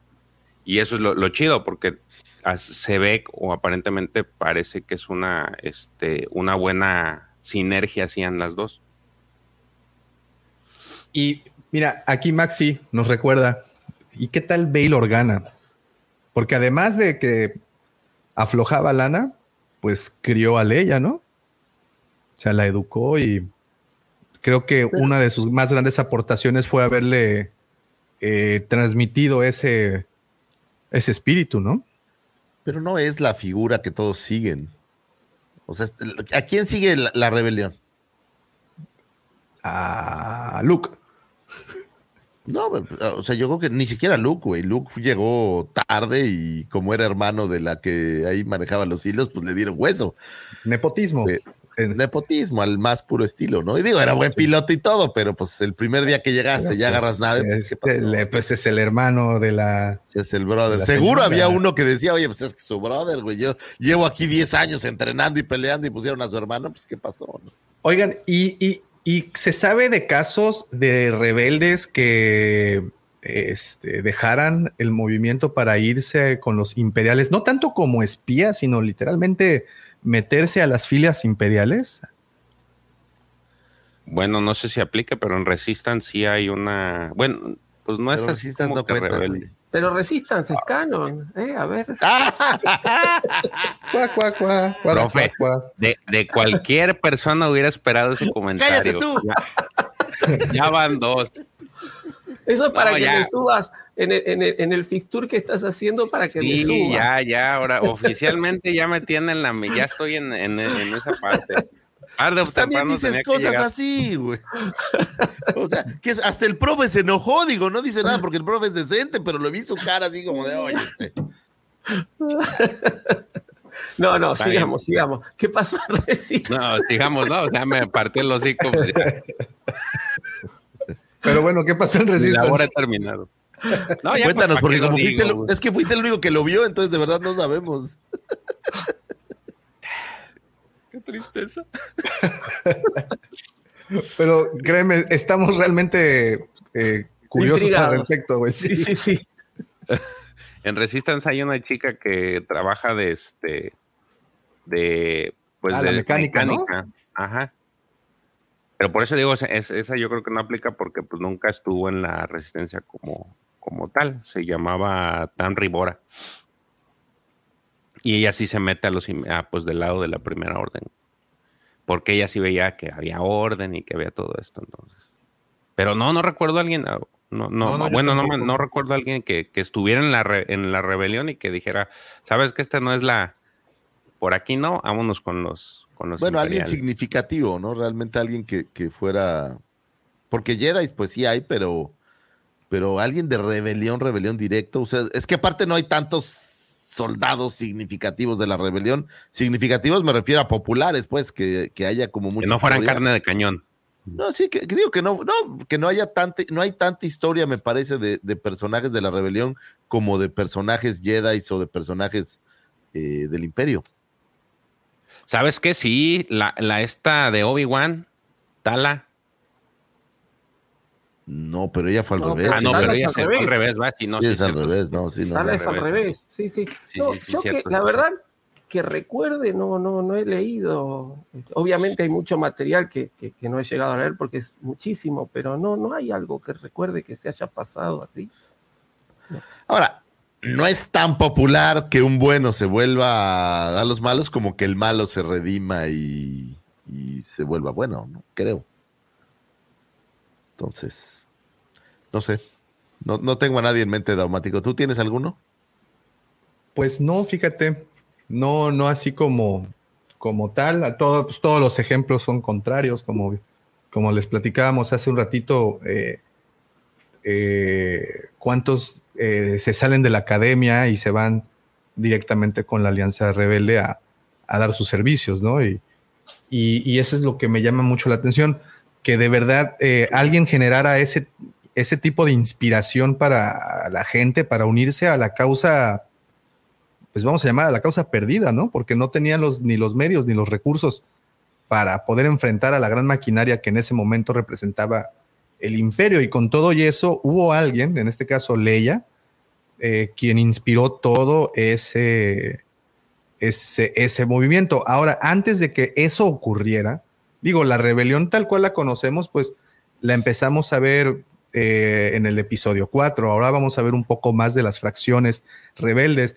Y esto es algo muy interesante también, porque sabemos que la rebelión se conjunta, la alianza, como su nombre lo dice, se junta en algún punto, pero antes eran células que estaban dispersas por, pues, por todos los sistemas, ¿no? Y, había unas bien canijas, había unas no tanto, había unas más políticas, pero al final todas, lo, eh, eh, el fin común era derrocar al imperio, ¿por qué? Pues, por los, lo- los, los modos. ¿Recuerdan alguna célula rebelde que les llame la atención? Además de Rebels, ¿eh? Pues te iba a decir, siempre Rebels es la que viene a- ¿Sabes qué es curioso? Me quedé pensando ahorita. En ese momento, las células rebeldes eran solo de humanos. O sea, no hay tantas células rebeldes de, de otros planetas. Digo, me suena, por ejemplo, que los Twi'leks podrían haber tenido, pero obviamente, pues no vemos un ejército Twi'lek peleando aquí. Bueno, eh, este Cham Sindula siempre fue bastante bélico. Cham No, no, Sindula sin- desde. Sin, sin duda alguna, pero eso lo viste en Rebels, pero ya. ya no, de hecho, en, en Clone Wars, desde Clone Wars, acuérdate que él siempre estuvo. Por eso, pero la Alianza. Rebelde empiezas cuando, digamos, en New Hope. De New Hope para adelante, como- que, la Alianza Rebelde se conjuga, ganan y siguen gobernando, no hay otras razas en el medio. Digo, me queda claro que en New Hope Mira eso que no dice había Fer, más razas. los, los partisanos. Los Botans, Nos los botan. Botans siempre estuvieron ahí como muy presentes, ¿no? Y creo que sí los mencionan en, en, en A New Hope. ¿Sí? Es una pregunta muy buena, no me acuerdo. No- Según no yo sí. No, no. Pero los Claro, Botans pues estuvieron ahí y de hecho el... el- Ah, no, no, ¿sabes quién? Sí, sí se nos olvida uno, los, los este, Mon Calamari. Ellos también siempre fueron bien, bien bélicos, Muy ¿no? Los ¿no? No, no, pero Los estuvieron Mon- ellos sí todo el tiempo ahí metidos. So Guerrera, los, los partisanos, es lo que dice. ¿sabes lo que dicen? Los... Los partisanos. Ah, ya, ya, ya, los partisanos, capaz. Vela, chao, vela, chao, vela, chao, chao, chao. Que No sé por eh, eran como los más violentos, ¿no? Eran como los más... Pues era la facción destructiva de la rebelión, supongo. Sí, de hecho, si tienen oportunidad de leer el, conseguir el libro de los Guardianes de los Wills, ahí tratan más a detalle cómo era tan, era todo un HDSPM el So Guerrera. Y él sí, Sí, literal, es el, el fin justifica los medios, o sea, a ese no, No, le pues importa sí, barrer con, no le importaba barrer con, con este, ¿cómo le dicen estos, estos, eh, la- los, cuando barres con, con algo sin querer, este, por con tal de conseguir las cosas. Entonces, Sí, ya los... Las, ¿cómo se llama? Las Daño bajas colateral, ¿no? Exacto, daño colateral, ese le valía madres. Y ahí en, el, en ese libro, pues, eh, digo, el, el libro trata básic- básicamente de, de Chirrut y de Base, este, y cómo conocen a, a- a este Soguerre y los partisanos y cómo los, los, los traen para que ellos también peleen con ellos, pero llega un punto en el que ya no les late las- el cotorreo, pero ahí sí te muestran a, a So Guerrera como creo yo no lo, no sé si hay, existe otro libro en el que Bueno, en, Eh, en Clone Wars Clone lo ves, Wars. digo, de- de- que le vale madres todo, ¿no? Lo ves como que es un tipo que no tiene. No, pero ahí nada más creo que en, en, en, en Clone Wars sí ves el- al grupo cuando se está haciendo, pero ya aquí es Imperial. Por Todavía cierto en, que- en Rebel lo ves. La figura de So Guerrera de la Black Series, de las buenas de este año, me parece. ¿Ya tenemos review? Ya. Muy bien. Está, ya está, está. sí, está, está arriba en la nube, Daumático. está en, la- en las nubes. Sí, sí, la verdad está chingona la figura. Muy Mira, bien, muy bien. Lo que no me gustó es que la pusieron deluxe. Pues es que está gordo, entonces no cabía, yo creo que en una caja normal. No, no, de verdad, porque es que trae un chorro de. de- o sea, el, el cuerpo está como voluminoso de la Es como el de Mace Balbus, ¿no? Así es. De, de hecho, a lo mejor hasta es un. Ahora que lo dices, un. Pero Mace no- Ya, fue- ya, ya llegué a romper el, el- el- el vidrio. perdón. Ahorita los voy a ir a ver, a ver si el plástico que le falta a Grogu se lo pusieron a So Guerrera. Sí, es que, sí, ¿cómo le puedo explicar, profe, que un respirador, un artículo del brazo de So Guerrera es Grogu? Grogu no es un personaje. Y hasta le es sobra, una- es dos manitas nada más. Grogu no es un. Hashtag Grogu no es un personaje, es un accesorio. Punto. Te van a apedrear y nos van a bajar el programa. No, no, no, no, no, no. Hashtag Grogu es accesorio. Ahí está. Ah, digan lo que digan, pero bueno. Ok. eh, Yo quería, De las- de- quería, quería recomendar, ya que hablamos así de grupos rebeldes, ¿sí? Porque además me parece que es excelente, dentro de lo que es Legends, está la trilogía de Han Solo, que fue escrita por Anne Crispin, que son eh, tres libros, eh, Trampa en el Paraíso, La Maniobra Hood y El Amanecer Rebelde, y ahí tenemos, digamos, lo que es eh, este, un grupo que ha inspirado todo lo que hoy está en el, en el canon, que es el, el Escuadrón de la Mano Roja, que está liderado por Bria Taren, que fue la primer novia de Han Solo, ¿no? que es el grupo encargado de robar los planos de la Estrella de la Muerte y que terminan muriendo, digamos, en esa, en esa misión. ¿no? Así que, este, y bueno, y se puede ver ahí esta facción más aguerrida, más este, al estilo de la que, lo que hoy es eh, So Guerrera, ¿no? Este, esta facción que no, que no, que no, este, que no tiene como, como es decir, que va siempre adelante, que va siempre al frente, que no, que no transige, que no arregla, que, lo, importante es destruir la mayor cantidad de imperiales posibles. Este, y bueno, son pequeños, pequeños relatos, es una trilogía, ¿no? Son tres novelas, pero son como el grupo de la mano roja aparece en, algunos momentos y nos da a entender hoy todo lo que después crearon distintos, este, en, el canon, ¿no? Los distintos grupos o las distintas facciones rebeldes que, se están utilizando hoy. Permítanme un momentito, les dejo, les dejo el programa, ¿eh? Ah, ok. Gracias. Gracias, Davomático. Ándale, muchas gracias.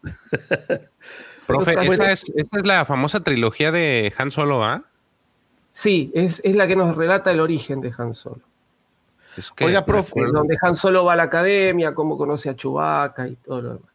Ahora, ¿todos estos eventos de esa trilogía nada que ver con la película o si hay algo cierto de nada verdad? Que ver, nada que ver, nada que ver. Estás, insultando al profe, ¿eh? No, no, no, no, soy, un ignorante, perdón. Este, no, yo también. No, nada que ver, nada que ver. Por eso. Este, Por eso odio solo por eso odio solo, justamente. Este... O sea, nada, transgrede todo. Cuira no existe, obviamente, en esta No, no, Cuira no existe. El papel de Cuira lo vendría a hacer un poquito esta chica Briataren, porque además también es pelirroja, ¿no? Este, pero, pero después ella se hace rebelde, no se une a la mafia, digamos, ¿no? Este, a la mafia del poder y se separa de Han Solo en, como en buenos términos, ¿no? No, no como que cada uno sigue su camino, no es que Han Solo la pierde por, por salame y, ella queda del otro lado de la, de la reja, ¿no?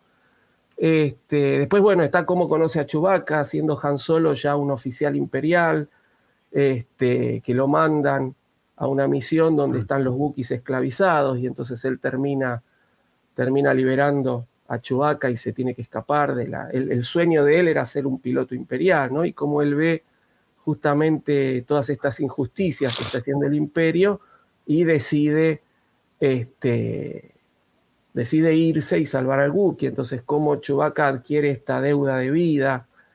Este, después también cómo consigue el halcón, ¿no? Es decir, todas bueno, lo de, la, de cómo consigue el halcón tiene más o menos algo que ver, eso no lo quitaron, porque bueno, es en una partida de Sabac, ¿no? Contra Lando, y ahí le, le gana, pero, pero sería lo único más o menos este, que aparece ahí en la película, y casi es al final. Este, pero... Ya, me acordé que le quería preguntar, profe, ¿esa trilogía se le llama la trilogía de Corelia o esa es otra? No, la trilogía de Corelia es otra. Ah, ok, ya es otra. Son dos trilogías. Está la trilogía de Han Solo y la trilogía de Corelia. Son dos trilogías. Ah, ok. ¿Y por qué habrá sido, prof, usted que, que sabe de este tema argumental, que estas ideas que están ahí estaban muy buenas?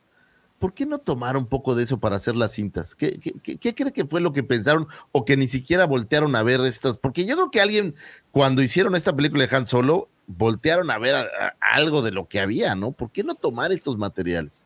Yo creo que, a ver, yo creo, no, no, no estoy diciendo que esto haya sido así, pero creo que debe tener una cuestión de con los derechos de autor, ¿no? Mm. Porque más allá de, de, que Star Wars es un producto que originalmente era la marca, digamos, ¿no? E, era de George Lucas y ahora es de Disney, a los, los escritores tenían un, contrato también por, por regalías, ¿no? Entonces, este, más allá del pago por el libro, también había, iban a, un contrato por, por, regalías, ¿no? Entonces, este, yo creo que para no pagar esas regalías, Disney, no nos olvidemos que cuando Disney compra Star Wars, al, año más o menos de que Disney compró Star Wars, empezó a tener demandas de los escritores de los libros que no estaban recibiendo las, las correspondientes regalías. Entonces yo creo que Disney, por una cuestión de no seguir pagando regalías, hizo borrón y cuenta nueva. Claro, te ahorras también, Pero a ver, no digo que sea eso 100%, es lo que yo creo.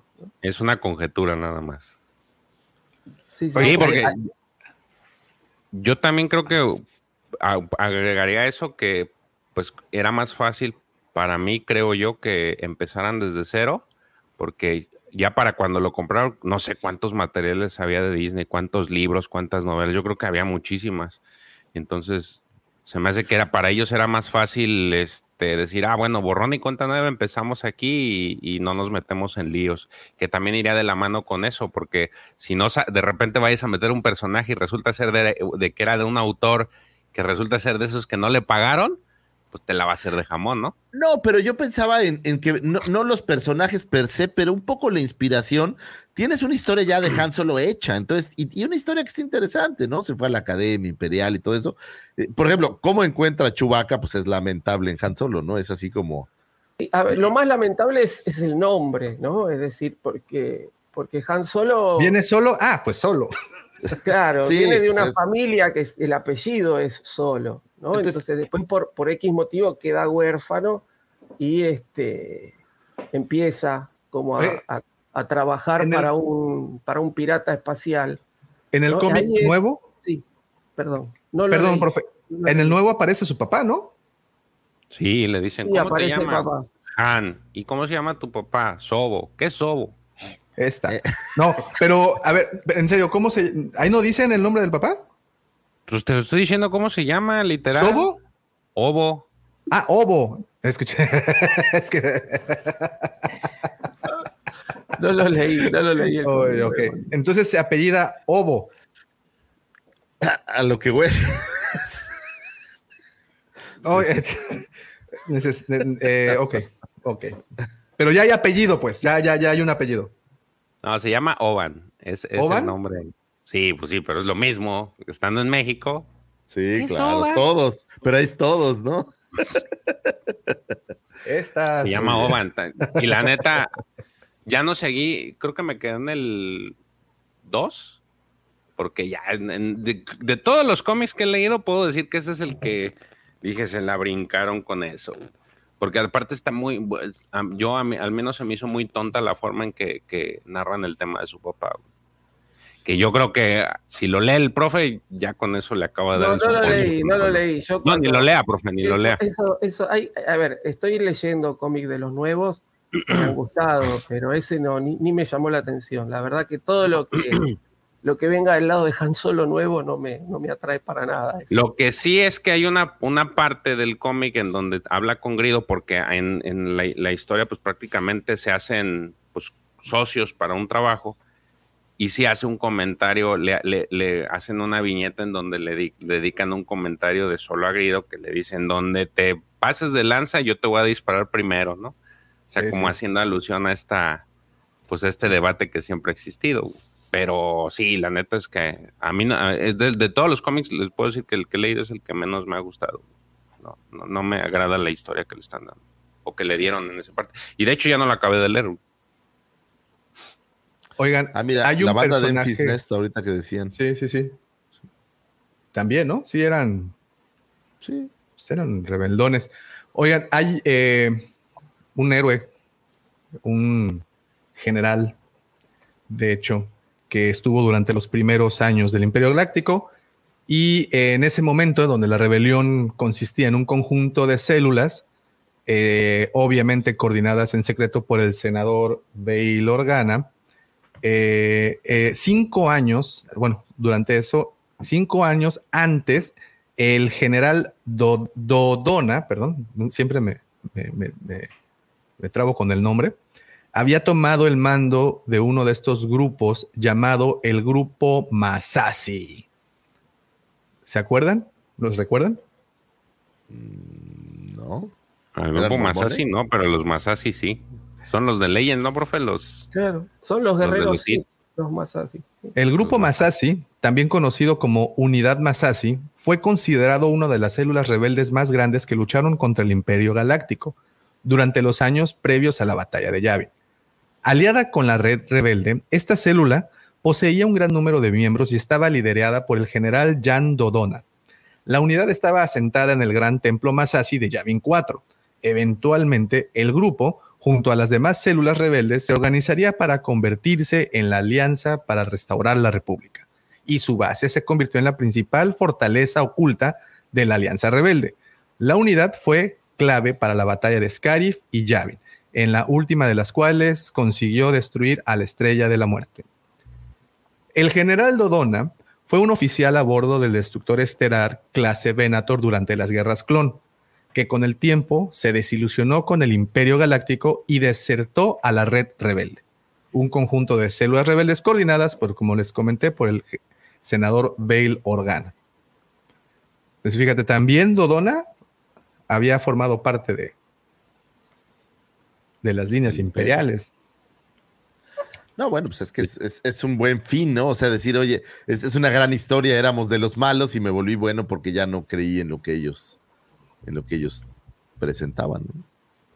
De hecho, ese, ese Dodona, ahorita, digo, así conectando con, con figuras, el, el, la otra, la próxima figura que sale de Leia de los cómics, eh, la que viene con su cajita aquí de cómic. Ahí sale Dodona en ese, en ese, ¿En ese cómic en ese bueno. cómic y es y lo que hace él es este pues no quiere dejar ir a Leia porque es así como que ella quiere hacer una búsqueda y no la deja y como que sí se le cuadra a Leia Dodona pero pues Leia le vale madres no o sea de alguna forma es como que su superior Dodona bueno, Do Dodona es lo ves en, en, New Hope no es quien está explicando eh, cómo destruir la estrella de la muerte que no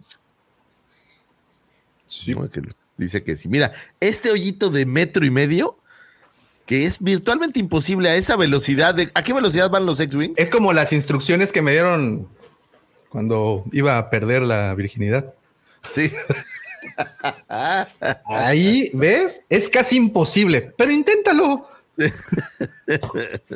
No, pues gracias, Así papá. ah, pensé, oye, pensé que las instrucciones te las habías dado una señorita. No, no, no, no. Tres otros 500 mira, te explico. Mira, mira, mijo, no creas que te puse eh, Star Wars porque sí. ¿Ves lo que hizo ese chamaco con ese disparo y en ese hoyito? Bueno, pues más o menos es el intento que tienes que hacer en la vida. ¿Ves esas Oye, personas? Wey, son casi imposibles. Dijiste, Oye, ¿y, y, y dónde encuentro la estrella de la muerte? Mira, toma estos 500 pesos y ahí en la esquina hay una, una señora que se llama Carmen que ella Y ahí empezó la historia, ese es el génesis de la estrella del canoas. Qué cosas. No, pero pues es todo un tema. Oigan, voy a tomarme esta pausa justamente porque quiero presumirles algo, algo que se está llevando en este momento a cabo y que creo que vale la pena presumir. Este, en este justo momento, en las instalaciones del Centro de Convenciones de la ciudad de Cancún, estamos, estamos otra vez. Once again. Están, es que la, la, las relaciones públicas también esas. Están ahí, este, levanta bien, nada más la calidad. Mira, Game of Thrones. Abuelito, soy tu nietovich. ¿Eh? De Tocho. La Friki Cueva de nueva cuenta abre sus puertas por tercera convención consecutiva, Lucifago. Ahí vamos, ahí vamos, sí. Ahí va, ¿no? Ahí va, sí, pregunten, sí, sí. pregunten. Aunque mira, es Friki Cueva, pero pues la cueva del Wampa está bien presente. Creo que tengo que echar un par de mensajitos ahorita. Sí, cómo no. ¿Ve? Puro Lego. El casquito ahí de del mando. No manches, ese halcón milenario no lo vendan. No, no, cálmate. Okay. ¿Es, okay. es, ¿Es de Lego eso todo? Las sí, Lo que está al frente sí es, es Lego. Lo que está al frente ahí es Lego y pues bueno, obviamente ¿Ese halcón es de cuál? ¿El halcón de rey? Es el, Es de el rey, halcón de sí. rey. Usted ve el, el- No, no, es- tiene el radar, redondo. tiene el radar, tiene el radar redondo, no es de rey. El de rey Sí, pero es cambiable. Kylo. Y ahí está Kylo. Es, es de la línea de, de Rise of the Skywalker. Por eso el colorcillo. Eh, se dan cuenta. ah, ¿Qué más? No, pues ¿Esa del fondo es la Commander? No, no, no. Es, Ah, es es la Cintia. señorita Cintia. Cintia, el buen Saúl. Les dije, cubran sus rostros. pintó el cabello. ¿Cintia? Ahora, George, no desventilando los secretos ya. Ah, George. Qué, qué fijado, George. ¿Qué, qué, qué estabas? ¿Qué cabello, George? Yo así lo- no. oh, pues. Mira, mejor ve el guante de Thanos, está más bonito.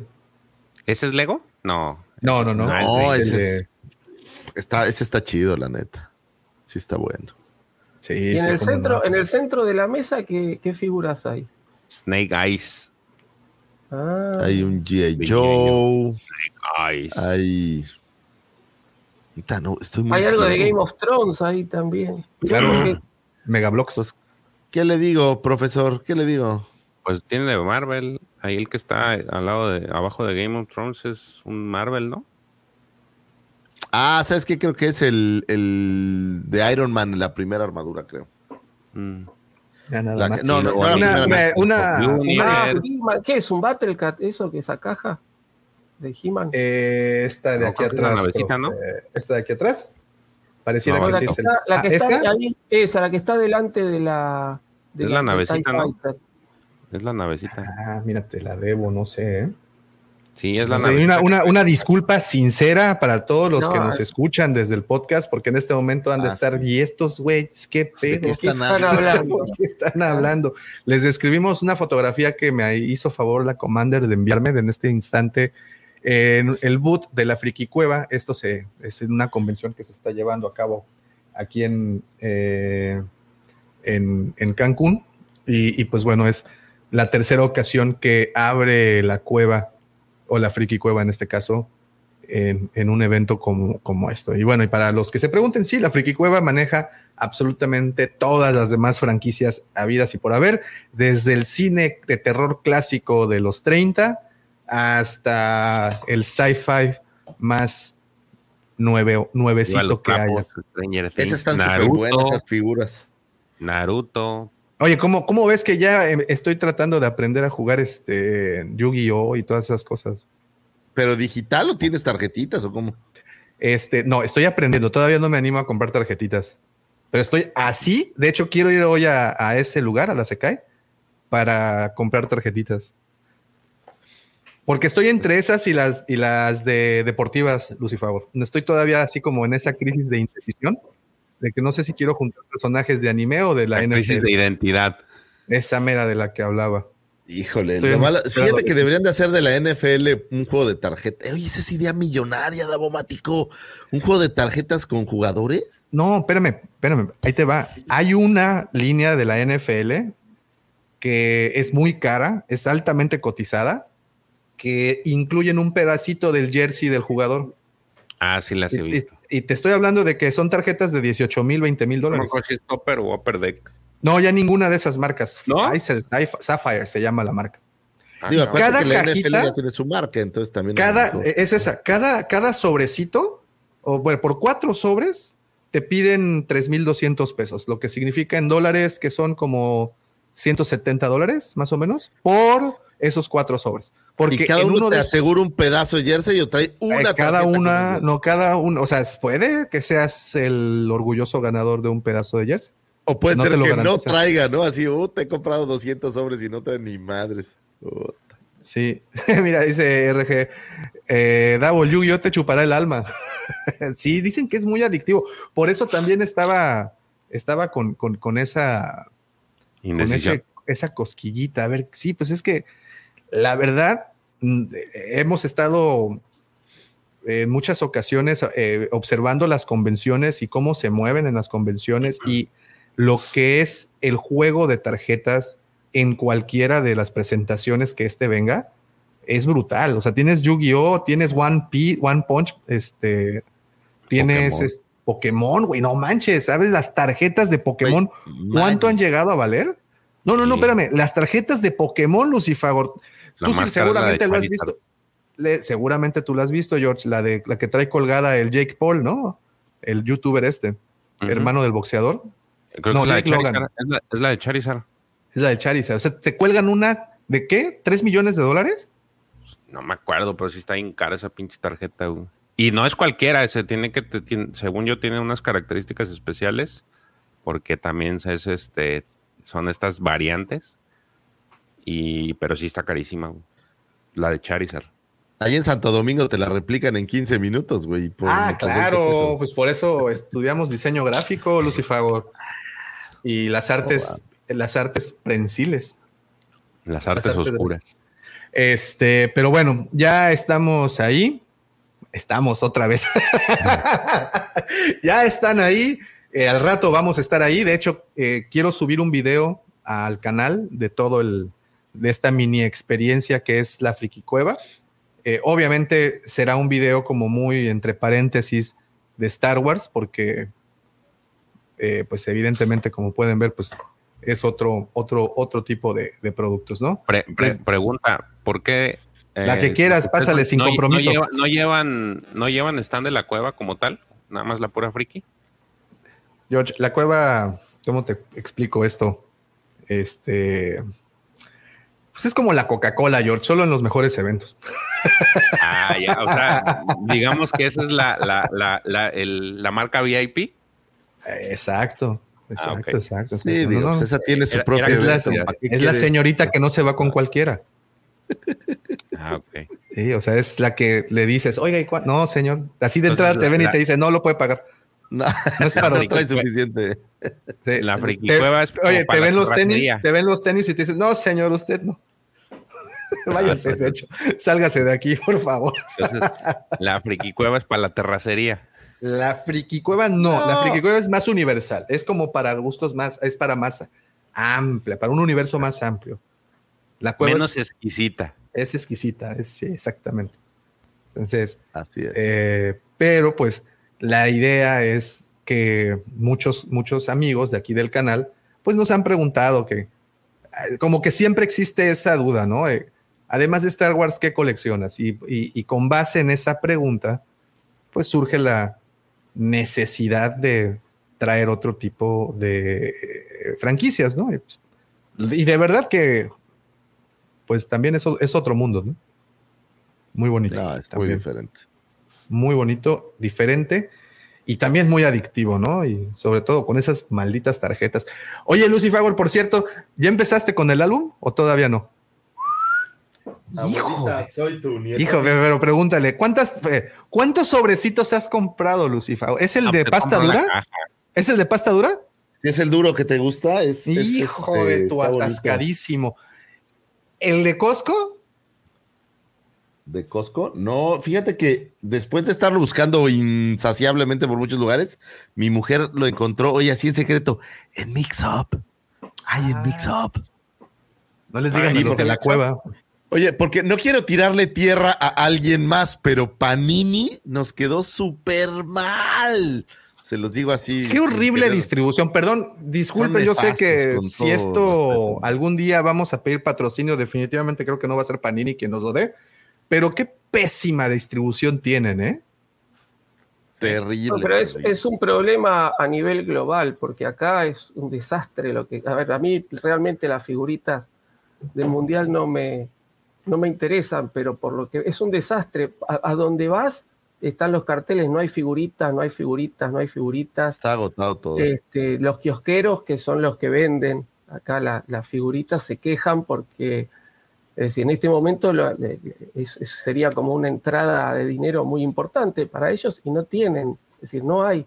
Y se están replicando, no sé cómo es allá, pero acá eh, están saliendo, digamos, las colecciones completas digitalizadas Sí. para imprimir. Y te cierran la página y se abren 20 páginas más. Es decir, es imparable. Y la gente ya no le interesa, porque como no se consiguen las figuritas originales, se están este, imprimiendo. Sí, la piratería está, está No, con todo no la es- piratería. No es una cuestión de piratería, porque no es, es- sí es piratería, pero no es una cuestión de que yo te vendo la la sube, la gente la sube para que el que quiera se las descargue gratis. Eso es, es un lío lo que está pasando acá con las, con las figuritas, tremendo. Y aparte, estuvo este año más caro que años anteriores. Entonces, eso también la gente le, le, le molestó. Aquí en ¿no? México está casi a un dólar el sobre, ¿eh? Bueno, aquí en Cancún. El, Sí, sí el- está. el álbum en cuánto está, porque yo vi que estaba en 250 pesos. En una tienda, en la tienda de los buitos que se parece a Walgreens, pero empieza con Sun y termina con Burns, termi- está en 89 pesos el álbum y cuatro sobrecitos. Que Ah, entonces, 89 si pesos son casi 10 dólares, ¿no? Más o menos, si lo encuentran, claro. Y el sobre está en 18 pesos, lo que equivale casi a un dólar. No más, es un poquito ¿Y menos. cuántas, cuántas estampitas trae? Cuatro, ¿no? So, Cinco. eh, el sobre, 5. el sobre. ¿Te acuerdas cuando costaban 10 pesos, Lucifer? Hace Sí, pues era una 13 delicia, años. ¿no? Era una delicia. 12, 12 años, 12 años. Curiosamente sé de buena fuente que esta venta de álbum del Mundial es la venta de Panini. O sea, Panini espera cuatro años para este momento porque a nivel mundial es su mayor venta de todo lo que hace. No, es un fenómeno. Es Pero lo que pasa creo con... que no, que no supieron dimensionar No. lo, que, lo que iba a generar, porque esto debería haberse previsto, es decir, porque es, es un problema a nivel global. A mí, porque no me, realmente no, no me interesa, pero, Pero, y pero luego he- más veo- hay, hay muchos adultos justamente comprando figuritas y, y cosas, ¿no? Este, creo que no supieron dimensionar, si no hubieran hecho muchas más. Pero lo curioso no solo es el álbum, eh, prof, porque para ser distribuidor, cosa que nosotros estábamos trabajando antes de todo esto, tienes que comprar otro tipo de artículos y también la distribución con otros artículos está malísimos. En general están muy chafas, ¿no? Con el debido respeto. Ahora Claro. sí que las cosas como son están muy chafas. Nosotros que queríamos entrarle con ellos y de verdad que ha sido complicado. No entiendo cómo, cómo hacen negocios y de repente, pues tu distribuidor que va a ser tu canal con el de a pie, no, no, no voltean a verlo, ¿no? Es una cosa que ahí creo que tendrían que trabajar Oye, y fíjate qué, in- qué- qué interesante, ¿eh? Eh, apenas mencionamos el tema del álbum del Mundial y, y somos todos bien fans eh, hardcore de Star Wars y, y siempre hablamos, pero inmediatamente empezaron a comentar porque creo que es algo que muchos eh, solemos, es una tradición. Bueno, para mí, yo creo que para Lucifagor y para muchos acá Sí, es una claro. tradición que eh, cada mundial esperas este momento para, digo, porque mira, México lo elimina bien rápido, entonces pues te tiene que quedar así como algo bien padre para seguir. Lo bonito que te queda son es- esa hoja de estampas. Exacto. Sí, Mike, Exacto, sí hubo, exacto. sí hubo preventa, eh, pero pues el problema es que ni los acaparadores tenían, ¿no? O sea, hubo un momento de la semana adem- que no había. además, te decía de lo de la pésima distribución, porque además, súmale que no salieron al mismo tiempo en todos los países. Si no me equivoco, en Argentina salió un mes antes que salieran aquí en México. No tengo idea, sinceramente no, no sabría decir. No, eh, no yo sí he escuchado a... sé, que, em- sé que en cuanto salió empezaron los, a los dos días de que salió empezaron los problemas, porque Siempre. no se conseguían figuritas, no se conseguían los álbumes, este, los kiosqueros se quejaban porque la gente iba a comprar y no había. Este, empezar, de hecho, bueno, eh, empezó todo este tema muy rápido de, compartir las figuritas por internet y demás. Sí, sí, sí. O sea, y, no, eso sí yo te les digo porque escucho a un podcast argentino eh, y, ahí justamente platicaban de que les llega, había llegado el álbum eh, casi a principios de agosto y aquí en, a México puntuales, el primero, se- 2 de septiembre. Siete, el 7 de El 7, fíjate. Ya estaba, ya estaba a la venta. Entonces, no sé si recuerdas, Lucy Favor, que antes del 7 de septiembre, mucho antes, te dije, es que ya encontré el álbum. Y como Sí, dices, me es que hasta septiembre, bueno, pues resulta ser que donde lo encontré fue justamente en la Friki Plaza, no en la Friki Cueva, ¿eh? En la Friki Plaza de aquí de Cancún. Y es porque lo habían traído de otro país, o sea, le habían traído una versión, no recuerdo ¿Sabes? si- pero si ¿sabes qué vi también? Las estampas son diferentes, güey. El color de fondo, estaba viendo unos cuates en Chile reseñar el álbum y las, es- las estampas son distintas, güey, cosa que también me parece Pues pues Tema interesante. Cosa curiosa. tema interesante. Nada que no ver con nada. nuestro programa, Con señores, nuestro pero pues salió a colación. Es que saben. teníamos que hablarlo en algún punto. Digo, al final ustedes saben, somos un canal de coleccionismo. Enarbolamos este, la bandera de este hermoso pasatiempo. Y creo que qué coleccionista puede eh, negarse a la oportunidad de año con año, o bueno, en este caso mundial con mundial, eh, juntar este tipo o estar dentro de estas dinámicas que la verdad es que son bastante entretenidas y es una manera más también de sociabilizar, cosa que nos hace falta a muchos de, eh, de por acá. ¿Ustedes no, no, no, no se avientan a ir a las escuelas a intercambiar tarjetitas? Pues es que se vería bien raro, George, que de repente llegue un adulto hacia una primaria, ¿no? Y se. Tengo un su- amigo para, me dijo, "Oye, para ¿no sabes empezar, quién cambia?" pues para empezar, mandan a traer a la policía, ¿no? De, de repente estás allí, a ver, a ver, saca la tuya, saca la tuya. Pues no, yo creo que. No, pero ¿sabes qué sí hacen? Y hoy en particular pasa eso justamente en la Friki Plaza. Eh, los sábados hacen mesas de intercambio. Entonces llevas tus tarjetas, tus listas, este, porque hay listas, obviamente, que haces. Hay tanto aplicaciones como, como las que tú realizas, así, o sea, las que escribes, pues, y vas haces este tipo Oye, de yo tenía un profesor en secundaria no me acuerdo su nombre, pero nos daba geografía. Ay, si se acuerda alguien de mi profe, no me acuerdo, pero en el recreo él llevaba, nos cambiaba las estampas. En el recreo todo el mundo se iba al recreo y él decía, a ver muchachos, ¿quién va a intercambiar estampas? Y ahí nos teníamos intercambiando. Era Montaño se apellidaba. El profesor Montaño de la CQ, la Salle Bulevares. Si alguien se acuerda por ahí en los, ¿qué será? Como Puta. ¿En los 20? No, como en el. en los 20. En algún punto del 90. Los, sí, sí. En los 90. Buena onda el profe Montaño que nos cambiaba estampitas. Muy bien. Ok, pues a resumidas cuentas con el tema del día de hoy, después de platicar un poco del mundial y todo esto, les recuerdo que teníamos una encuesta.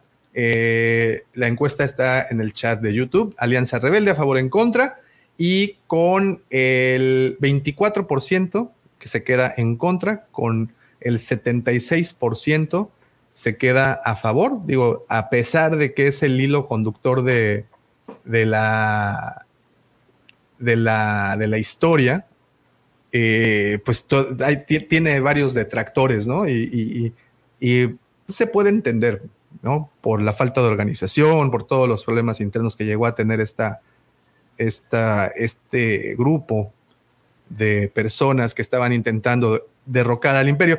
Y como bien menciona el profe, pues bueno, la Alianza Rebelde al final es, una, es un retrato de lo que pues la historia real ha vivido, ¿no? Eh, para finalizar ya con este, con este tema, eh, ¿les gustan, por ejemplo, leí la línea o todo el, la serie de Rebellion y, disfruté más de, las de Empire. Como que se metían en situaciones más entretenidas los imperiales que los rebeldes. ¿Ustedes alguna historia en particular, alguna célula rebelde que les haya gustado, algo en particular de la rebelión? Pues eh, digo, obviamente Rebels es, es maravillosa, pero a mí, a mí, digo, contra todo, me gusta So Guerrera, me gusta el personaje, me gusta esta versión. En, todas las revoluciones creo que hay caudillos que son más mesurados y otros que son mucho más radicales. Y creo que So Guerrera es, es un tema de la versión más radical de. A mí en lo personal me, me gusta todo el, eh, el ser el revolucionario que vamos a romper y vamos a hacer el cambio a base de destrozar, creo que esa parte me, me llama la atención. Me da un poco de más flojera la parte más amable de la rebelión. Honestamente, esta parte un poco más, eh, vamos a ver cómo resolvemos y así, ah, vámonos a los cates. Digo, pensando, ojo, en una, en esta historia más de ficción de Star Wars. Eso pudiera ser. George, ¿con qué te gustaría concluir? Pues la Alianza Rebelde se me hace como una una bonita, no puedo decir bonita, una historia muy entretenida por todo lo que se ha generado de su contenido. Y creo yo que al final lo, importante que, que, yo pudiera tomar y si, y si quisiera dar una, una, una frase, pues digamos, positiva es de que pues a base de esfuerzo logras las cosas, ¿no? Este, sabemos que al final de cuentas, pues las historias nos dicen que le batallaron, pero siempre había como que esta haz de esperanza y en el haz de esperanza lograban muchas cosas. Entonces, creo que esa es la parte también llamativa de, por qué nos gusta a algunos la, la faceta de los rebeldes. Profe, ¿con qué te gustaría concluir? Eh, no, yo tengo, a ver, como muchas expectativas con, con Andor, ¿no? Que es este, el material nuevo que nos, han, que nos entregado. Creo que los tres primeros capítulos este, son, son muy, eh, muy prometedores en, en, cuanto a todo lo que va a venir. Así que en este momento vamos con eso. Es decir, creo que va a ser un, buen, este, un buen relato que nos lleve a los eventos que desencadenan en Rogue One. Y Rogue One creo que de, todo lo nuevo que nos han entregado, para mí es la mejor película. ¿no? Entonces, este, vamos ahora en este momento con, con eso, vamos con, con- con las fichas puestas en, en lo que nos están dando ahora. Muy bien. Pues sí, creo que de hecho, pues el tema se trajo a colación justo por, por eso. Vamos a ver ahora con Andor un poco de cómo empiezan a unificarse todos estos esfuerzos, todos estos estas tretas también las que tuvo o las que tuvieron que, que hacer y, bueno, todas las herramientas que se tuvieron que utilizar para que esto les saliera, ¿no? Para que el plan les funcionara. Creo que Andor eh, es el dibujo o la caricatura exacta de lo que la rebelión es. Eh, si vemos este, ¿cuál, cuál sería la traducción de Scruffy? Que ve que le dicen a Han Solo Scruffy looking. Scruffy. Pues como jetón. Desalineado. Como desgarbado, ¿no? Una cosa así. Desgarbado. Sí, sí. Creo que Andor es eso, o sea, el personaje. Cassian es eso, y es para mí un retrato muy, muy, o un símil de lo que es la Alianza Rebelde. Alguien que tiene que salir sí o sí al, a- al frente, tiene que realizar trucu- ¿cómo se dice? Trucos, tiene que matar a veces a la fría. Entonces, me interesa mucho el personaje porque creo que como bien platicaste, profe, el miércoles, en hablando de Andor, eh, Cassian será el vehículo que nos muestre todo eso y creo que es una herramienta formidable para, para, para contarla, ¿no? Vamos a ver estos, como dice Lucifagor, esta, eh, es películas de espías, todo, todo el secretismo, todo lo que se tuvo que hacer, las, las black ops, ¿no? Las, las operaciones encubiertas, que creo que son las delicias de, de todos los que seguimos el cine de acción, cine de espionaje, policial en general, Oye, ¿no? un, Creo que un poco la, la misión imposible.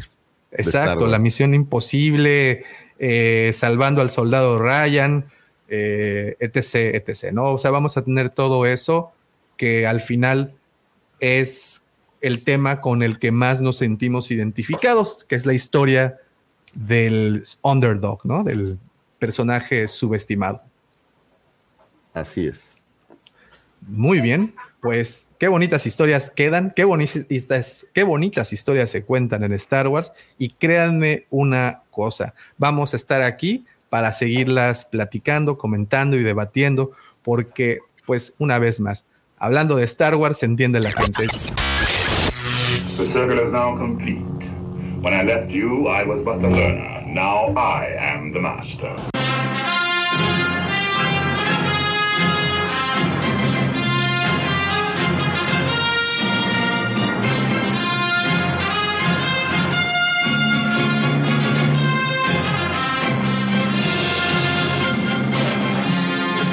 Señores, muchísimas, muchísimas gracias a todos los que estuvieron conectados con desde temprano, desde el inicio. Muchas gracias por todos sus comentarios. Gracias a ellos nosotros aprendemos, el resto de la gente aprende y bueno, enriquecemos mucho el contenido de este programa. Gracias de verdad, pero gracias en especial a mis queridos amigos, a mis socios de este a esta pequeña alianza que tenemos acá, una alianza que si bien no es rebelde o tan rebelde, pues tiene tintes ahí de, de, su, tiene tintes subversivos. Muchísimas gracias a mi querido amigo George, profe, y por supuesto al segundo sol de Tatooine, al niño bien de Mos Eisley, a la elegancia traída desde Francia, mi querido amigo, mi hermano, mi vecino, arroba Lucifago. Muchísimas gracias, gracias a todos los que estuvieron con nosotros, gracias a los que nos escucharon y los que nos escucharán.